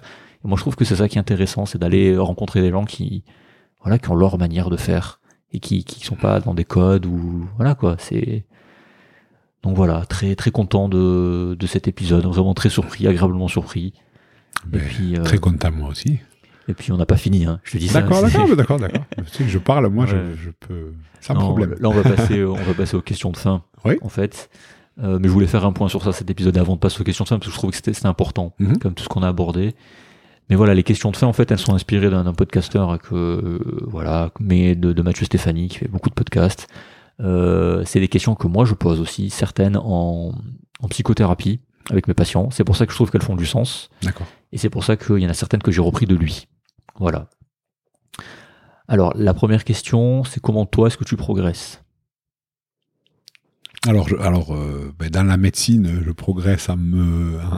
Il n'y a pas de bonne en- réponse, hein, tu en- dis ce que tu veux. Je progresse en m'informant et en me tenant toujours euh, à la page de ce qui se fait euh, dans ma spécialité, euh, qui est le genou et le pied. Donc euh, Ouais. voilà, j'essaie d'être toujours à la pointe. Et dans l'art, ben, je progresse euh, la nuit en réfléchissant euh, et en me disant, euh, voilà, ce qu'il faut que je euh, j'essaie de- d'approfondir ma technique? J'avais déjà fait de, de- j'avais travaillé de la forge, donc j'ai envie de m'y remettre euh, Ouais. et j'essaie de, de- d'être de plus en plus pointu pour que les, les sculptures soient de plus en de, de plus en plus qualitatives Oui, et de plus en plus belles et de plus en plus de me dire que c'est vraiment professionnel. Je vois. Donc c'est en, C'est prat- en pratiquant aussi, du coup, en Ah faisant. oui, en pratiquant, en pratiquant, en pratiquant, euh, maximum. Enfin, c'est comme la chirurgie. Hein. Ouais. Quand tu quand tu opères beaucoup de malades, eh ben tu tu tu sais mieux faire que si tu opères une prothèse de genou par par mois. Quoi, Ok. hein, c'est sûr. Donc on, on est, c'est, vraiment aligné avec euh, ce que tu es. T'es, un doueur, quoi. Tu fais, tu, y a un truc à faire, tu le fais. T'es un besogneux, donc tu Ouais, progresses ouais. comme ça. Ah Voilà. oui, complètement. ouais. Euh, un livre à recommander? Euh, alors euh, non, parce que je t'avouerai que je ne lis jamais. Ouais. Je ne lis jamais. Alors c'est c'est le c'est la grande moquerie de ma famille. hein. Le, les seuls livres que j'ai lus, euh, c'est les livres quand on était au lycée pour le bac français. hein. D'accord. Donc après, après, j'ai jamais lu d'autres livres parce que je ne suis pas capable de me poser pour lire un livre. Je, je, c'est, c'est, c'est comme regarder la télé. Pour moi, c'est, je, je, ben, le soir, je regarde la télé, mais je, je, je lis pas de livres. Tu Non, sais pourquoi t'arrives pas à te poser? Je sais pas. Tiens, Non, je sais pas parce que parce que parce que j'ai j'ai besoin d'être actif physiquement. Ouais. Et puis j'arrive pas à garder l'attention sur un livre et puis ça me. Alors il y a des livres. Ma femme m'avait acheté des livres en, euh, que tu mets dans la voiture, tu sais, en CD. Oui, livre audio. Ouais. Voilà, livre, voilà, je trouvais plus le mot, livre audio. Alors là, je, je me, c'était génial. Je Ouais. m'écoutais ça la journée, la fin, le matin, le soir. Ouais. Mais, euh, mais euh, sinon, euh, non, sinon, je, c'est pas bien, hein, parce que tout le monde. euh, pas- c'est pas bien, mais- tu sais. Y a pas... Non, non, non, mais je veux dire, bon, euh, tout le monde lit plus ou moins, mais moi, non, je lis Et jamais. moi, avant de lire, j'ai mis des années. Hein. Comme toi, au bout d'un moment, j'étais le dernier livre que j'avais lu, c'était le truc du bac français, comme tu dis. Voilà, ouais. Mais après, j'ai mis des années avant de me mettre à la lecture. Ça, c'est une erreur que j'ai faite, tu vois, parce que c'est un truc qui me plaît. Mais j'avais pas conscience de ça au moment du bac français. Mais voilà, c'est. Mm. Mais moi, j'en suis loin quand même, hein, parce que si tu vois, si tu m'envoies un SMS qui est trop long, Tu le lis pas.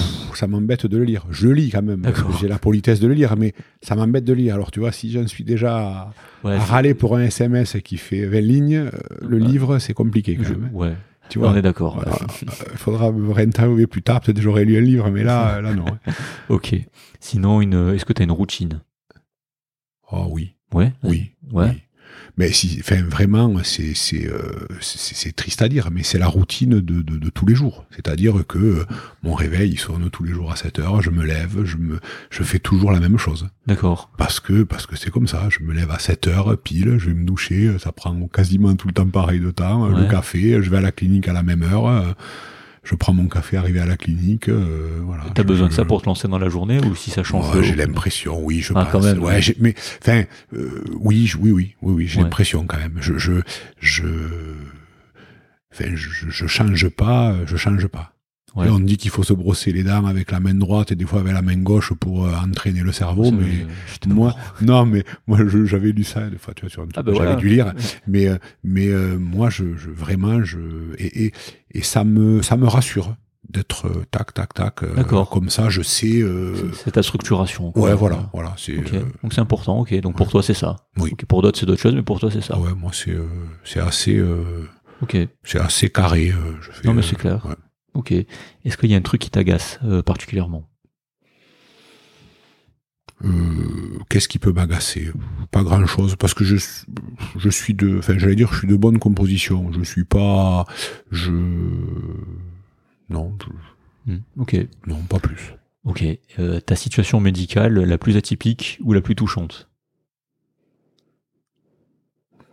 Bon en orthopédie c'est c'est pas euh, non, en orthopédie, c'est difficile. Si je, je, j'ai opéré une fois une dame d'une fracture du col du fémur euh, qui avait 106 ans. 106 ans. Ah Donc, oui. Voilà, donc euh, j'étais j'étais content parce que, ben, comme on le sait, les, les, les personnes âgées avec les fractures du col du fémur, ben, c'est c'est quand même assez euh, embêtant pour la suite avec ce nombre de glissement. Mais là, je l'ai revu, euh, je l'ai revu jusqu'à six mois.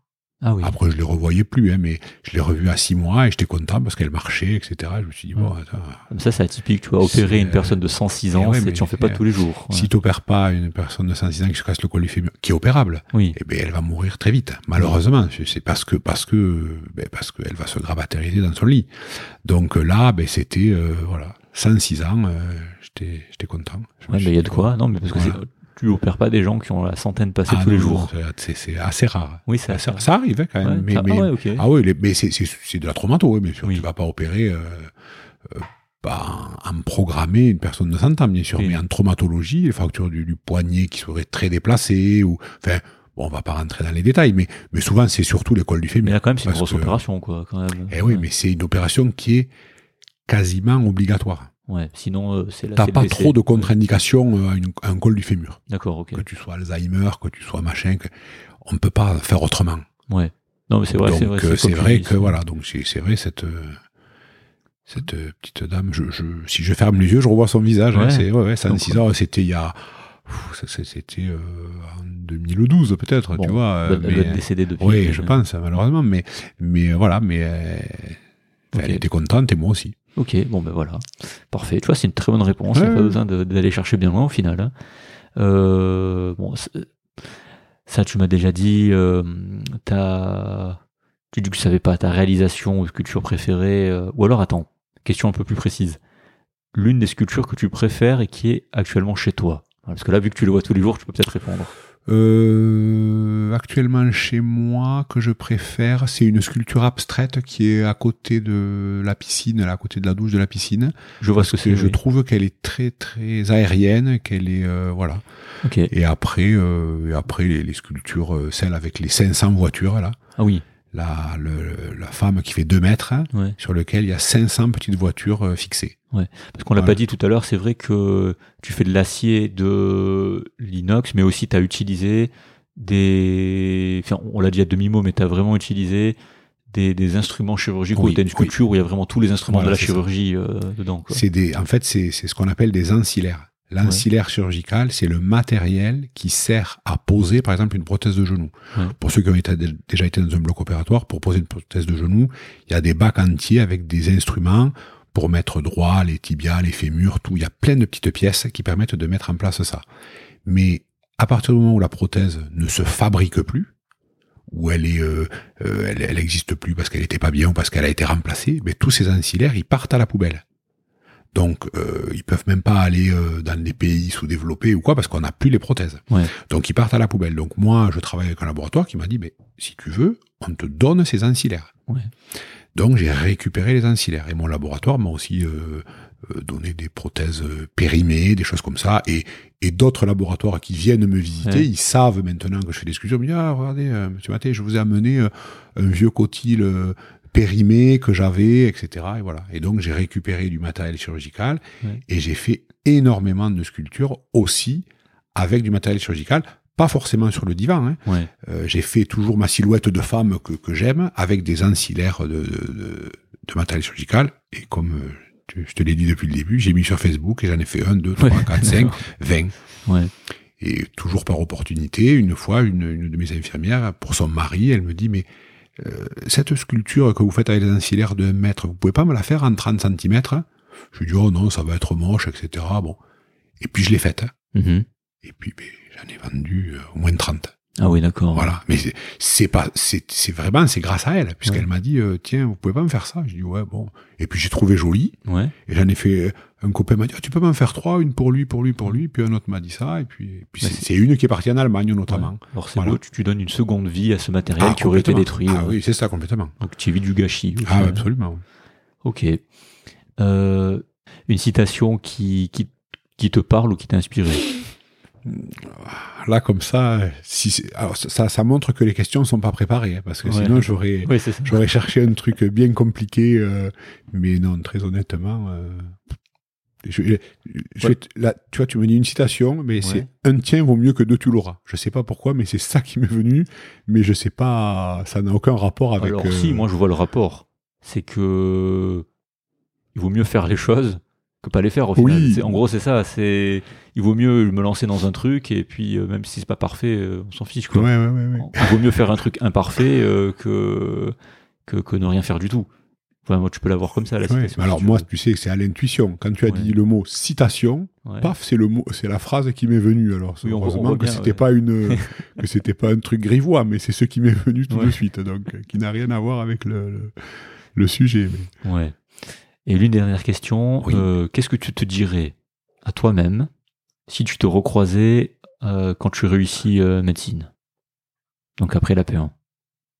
Euh, Qu'est-ce que je me dirais Euh, Je me dirais euh, bosse plus. Ouais. Parce que ben parce que j'ai pas assez travaillé, j'étais en septembre et après j'avais quelques lacunes que j'ai rattrapées, mais c'est dommage. Euh, je me dirais euh, bosse plus l'anglais. Ouais. parce que là, je me rends compte que je suis pas assez bon en anglais et que c'est très important. On Oui. le disait, mais on le- à mon époque, on disait ouais, l'anglais c'est important, mais on s'en rendait pas compte. On nous l'a peut-être pas assez dit. Ouais. Euh, et après, euh, je me dirais ben, que c'était bien l'internat. Je pense que je reprendrai chirurgie orthopédique. Ouais. Euh, et puis, euh, non, voilà, c'est ça. C'est, euh, c'était pendant les années de médecine. Effectivement, il, il faut bien travailler pour avoir des bases solides. Oui. Voilà. On Ouais. peut s'amuser, euh, mais effectivement, je crois que c'est très important de bien bien travailler pour avoir des bonnes bases. Euh, et puis voilà, et l'anglais, euh, ben, c'est important aussi en fait. Oui, parce qu'après, quand, quand on a des lacunes, euh, c'est compliqué, de les- c'est plus dur de les rattraper. Eh oui, c'est plus difficile. Et après, parce que vous avez la vie des mains, en- enfin la, la vie des gens entre vos mains, pardon, et c'est. Alors moi, dans ma spécialité, alors non, c'est pas spécialement pour Ouais. ma spécialité, parce que ma spécialité, c'est ma passion, donc je- je- je- j'essaie d'être au top tout le temps, Ouais. etc. Mais c'est euh, médicalement parlant. Ouais. Euh, J'étais pas ben, pour euh, pour euh, pour lire un ionogramme, pour euh, voilà des choses comme ça, ben, parce que j'ai pas je, je, je m'en suis pas préoccupé, euh, voilà donc les trucs vois, médicaux, je sais pas, écouter un poumon, etc. Enfin, je, je dis n'importe quoi, hein, c'est pas vraiment ça, mais mais la médecine médicale, ben, comme je l'ai appris pour les examens, et ben je je- j'étais pas assez voilà. Après, avec l'expérience, tu arrives. La chirurgie, ça a toujours été euh, ma passion, etc. Ouais. Donc, je, je, je sais, je sais pas, je sais tout, on peut pas dire je sais tout, mais je, je, je sais du mieux que je peux. Oui. Mais la médecine, malheureusement, euh, j'ai- des petites choses que qui me servent pas. Oui, parce que ça, Mm. après, voilà. mais, cette, euh, mais, mais c'est, c'est intellectuellement parlant. ok. Je me dis, il y a des, il y a les spécialistes qui font ça très bien. Mhm. Mais bon, voilà, je, je, Ok. Bon, ben c'est bien clair. Qu'est-ce qu'on peut te souhaiter pour la suite? Je sais pas, de- d'avoir des nuits euh, qui me permettent de- de- d'avoir des nouvelles idées euh, euh, toujours plus surprenantes parce que Ok. voilà. Bon, on te souhaite ça. Voilà. Mais c'est gentil. Pour ta créativité. Ouais, voilà. Euh, ça, on l'a déjà dit, mais où on peut te contacter au final, là, là où tu es le plus joignable, si quelqu'un est intéressé, Oh, par ben, exemple. sur, euh, ben, alors, mon site, euh, mon site internet, c'est Qui est, euh, ouais. qui est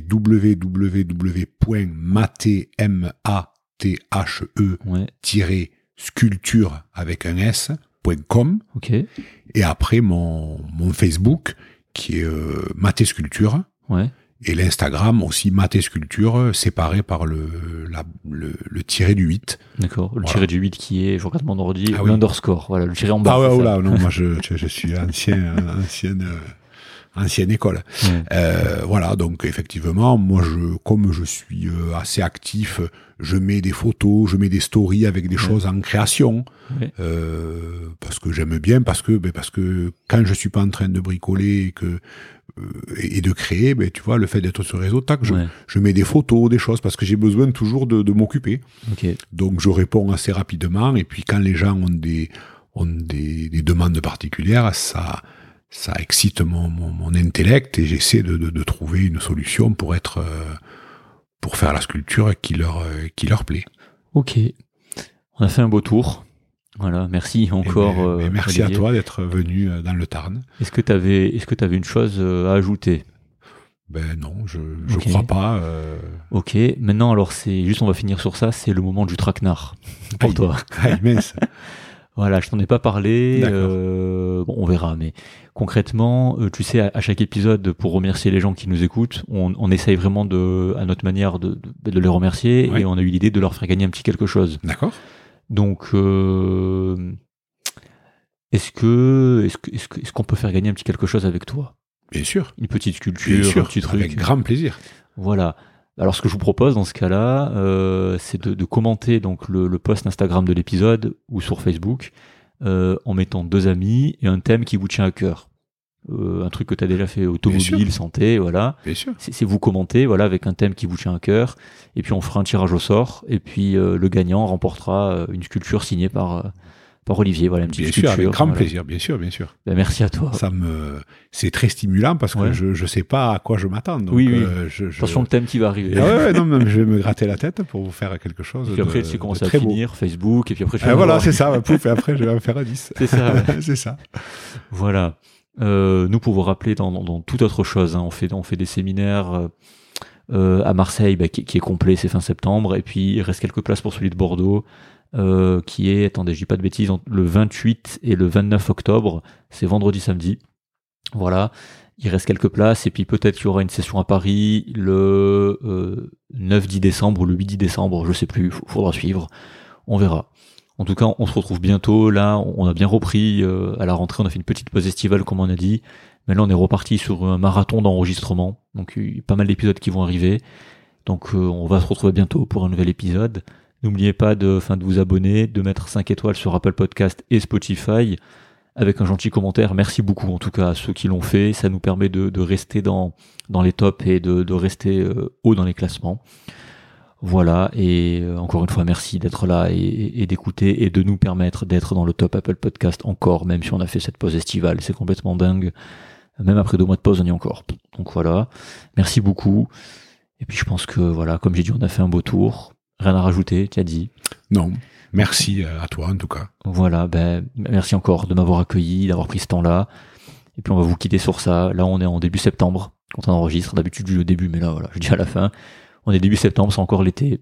Donc, euh, je sais pas quand cet épisode va sortir, par contre. Du coup, c'est la rentrée, donc euh, vous verrez quand il sortira. Vu qu'il y a pas mal d'épisodes à venir, euh, je vais voir l'ordre. On décidera de l'ordre avec Clément. Mais voilà, quoique euh, à n'importe quel moment vous écoutez ça, on vous souhaite une bonne nuit, une bonne soirée, une bonne matinée. Si vous allez au travail, si vous écoutez en allant travailler en voiture, on sait qu'il y a beaucoup de gens qui font ça. On a accès à ces statistiques. Donc euh, voilà. Eh bien, on vous souhaite tout de bon pour, euh, pour la suite. On vous dit à, à très bientôt. Salut, bye bye, on vous embrasse. au revoir Bravo et merci d'avoir pris de votre temps pour écouter cet épisode jusqu'au bout. Si vous êtes intéressé par les finances personnelles et la gestion de votre patrimoine, rendez-vous sur create.com, c r e afin de vous inscrire à notre newsletter et de recevoir nos derniers articles.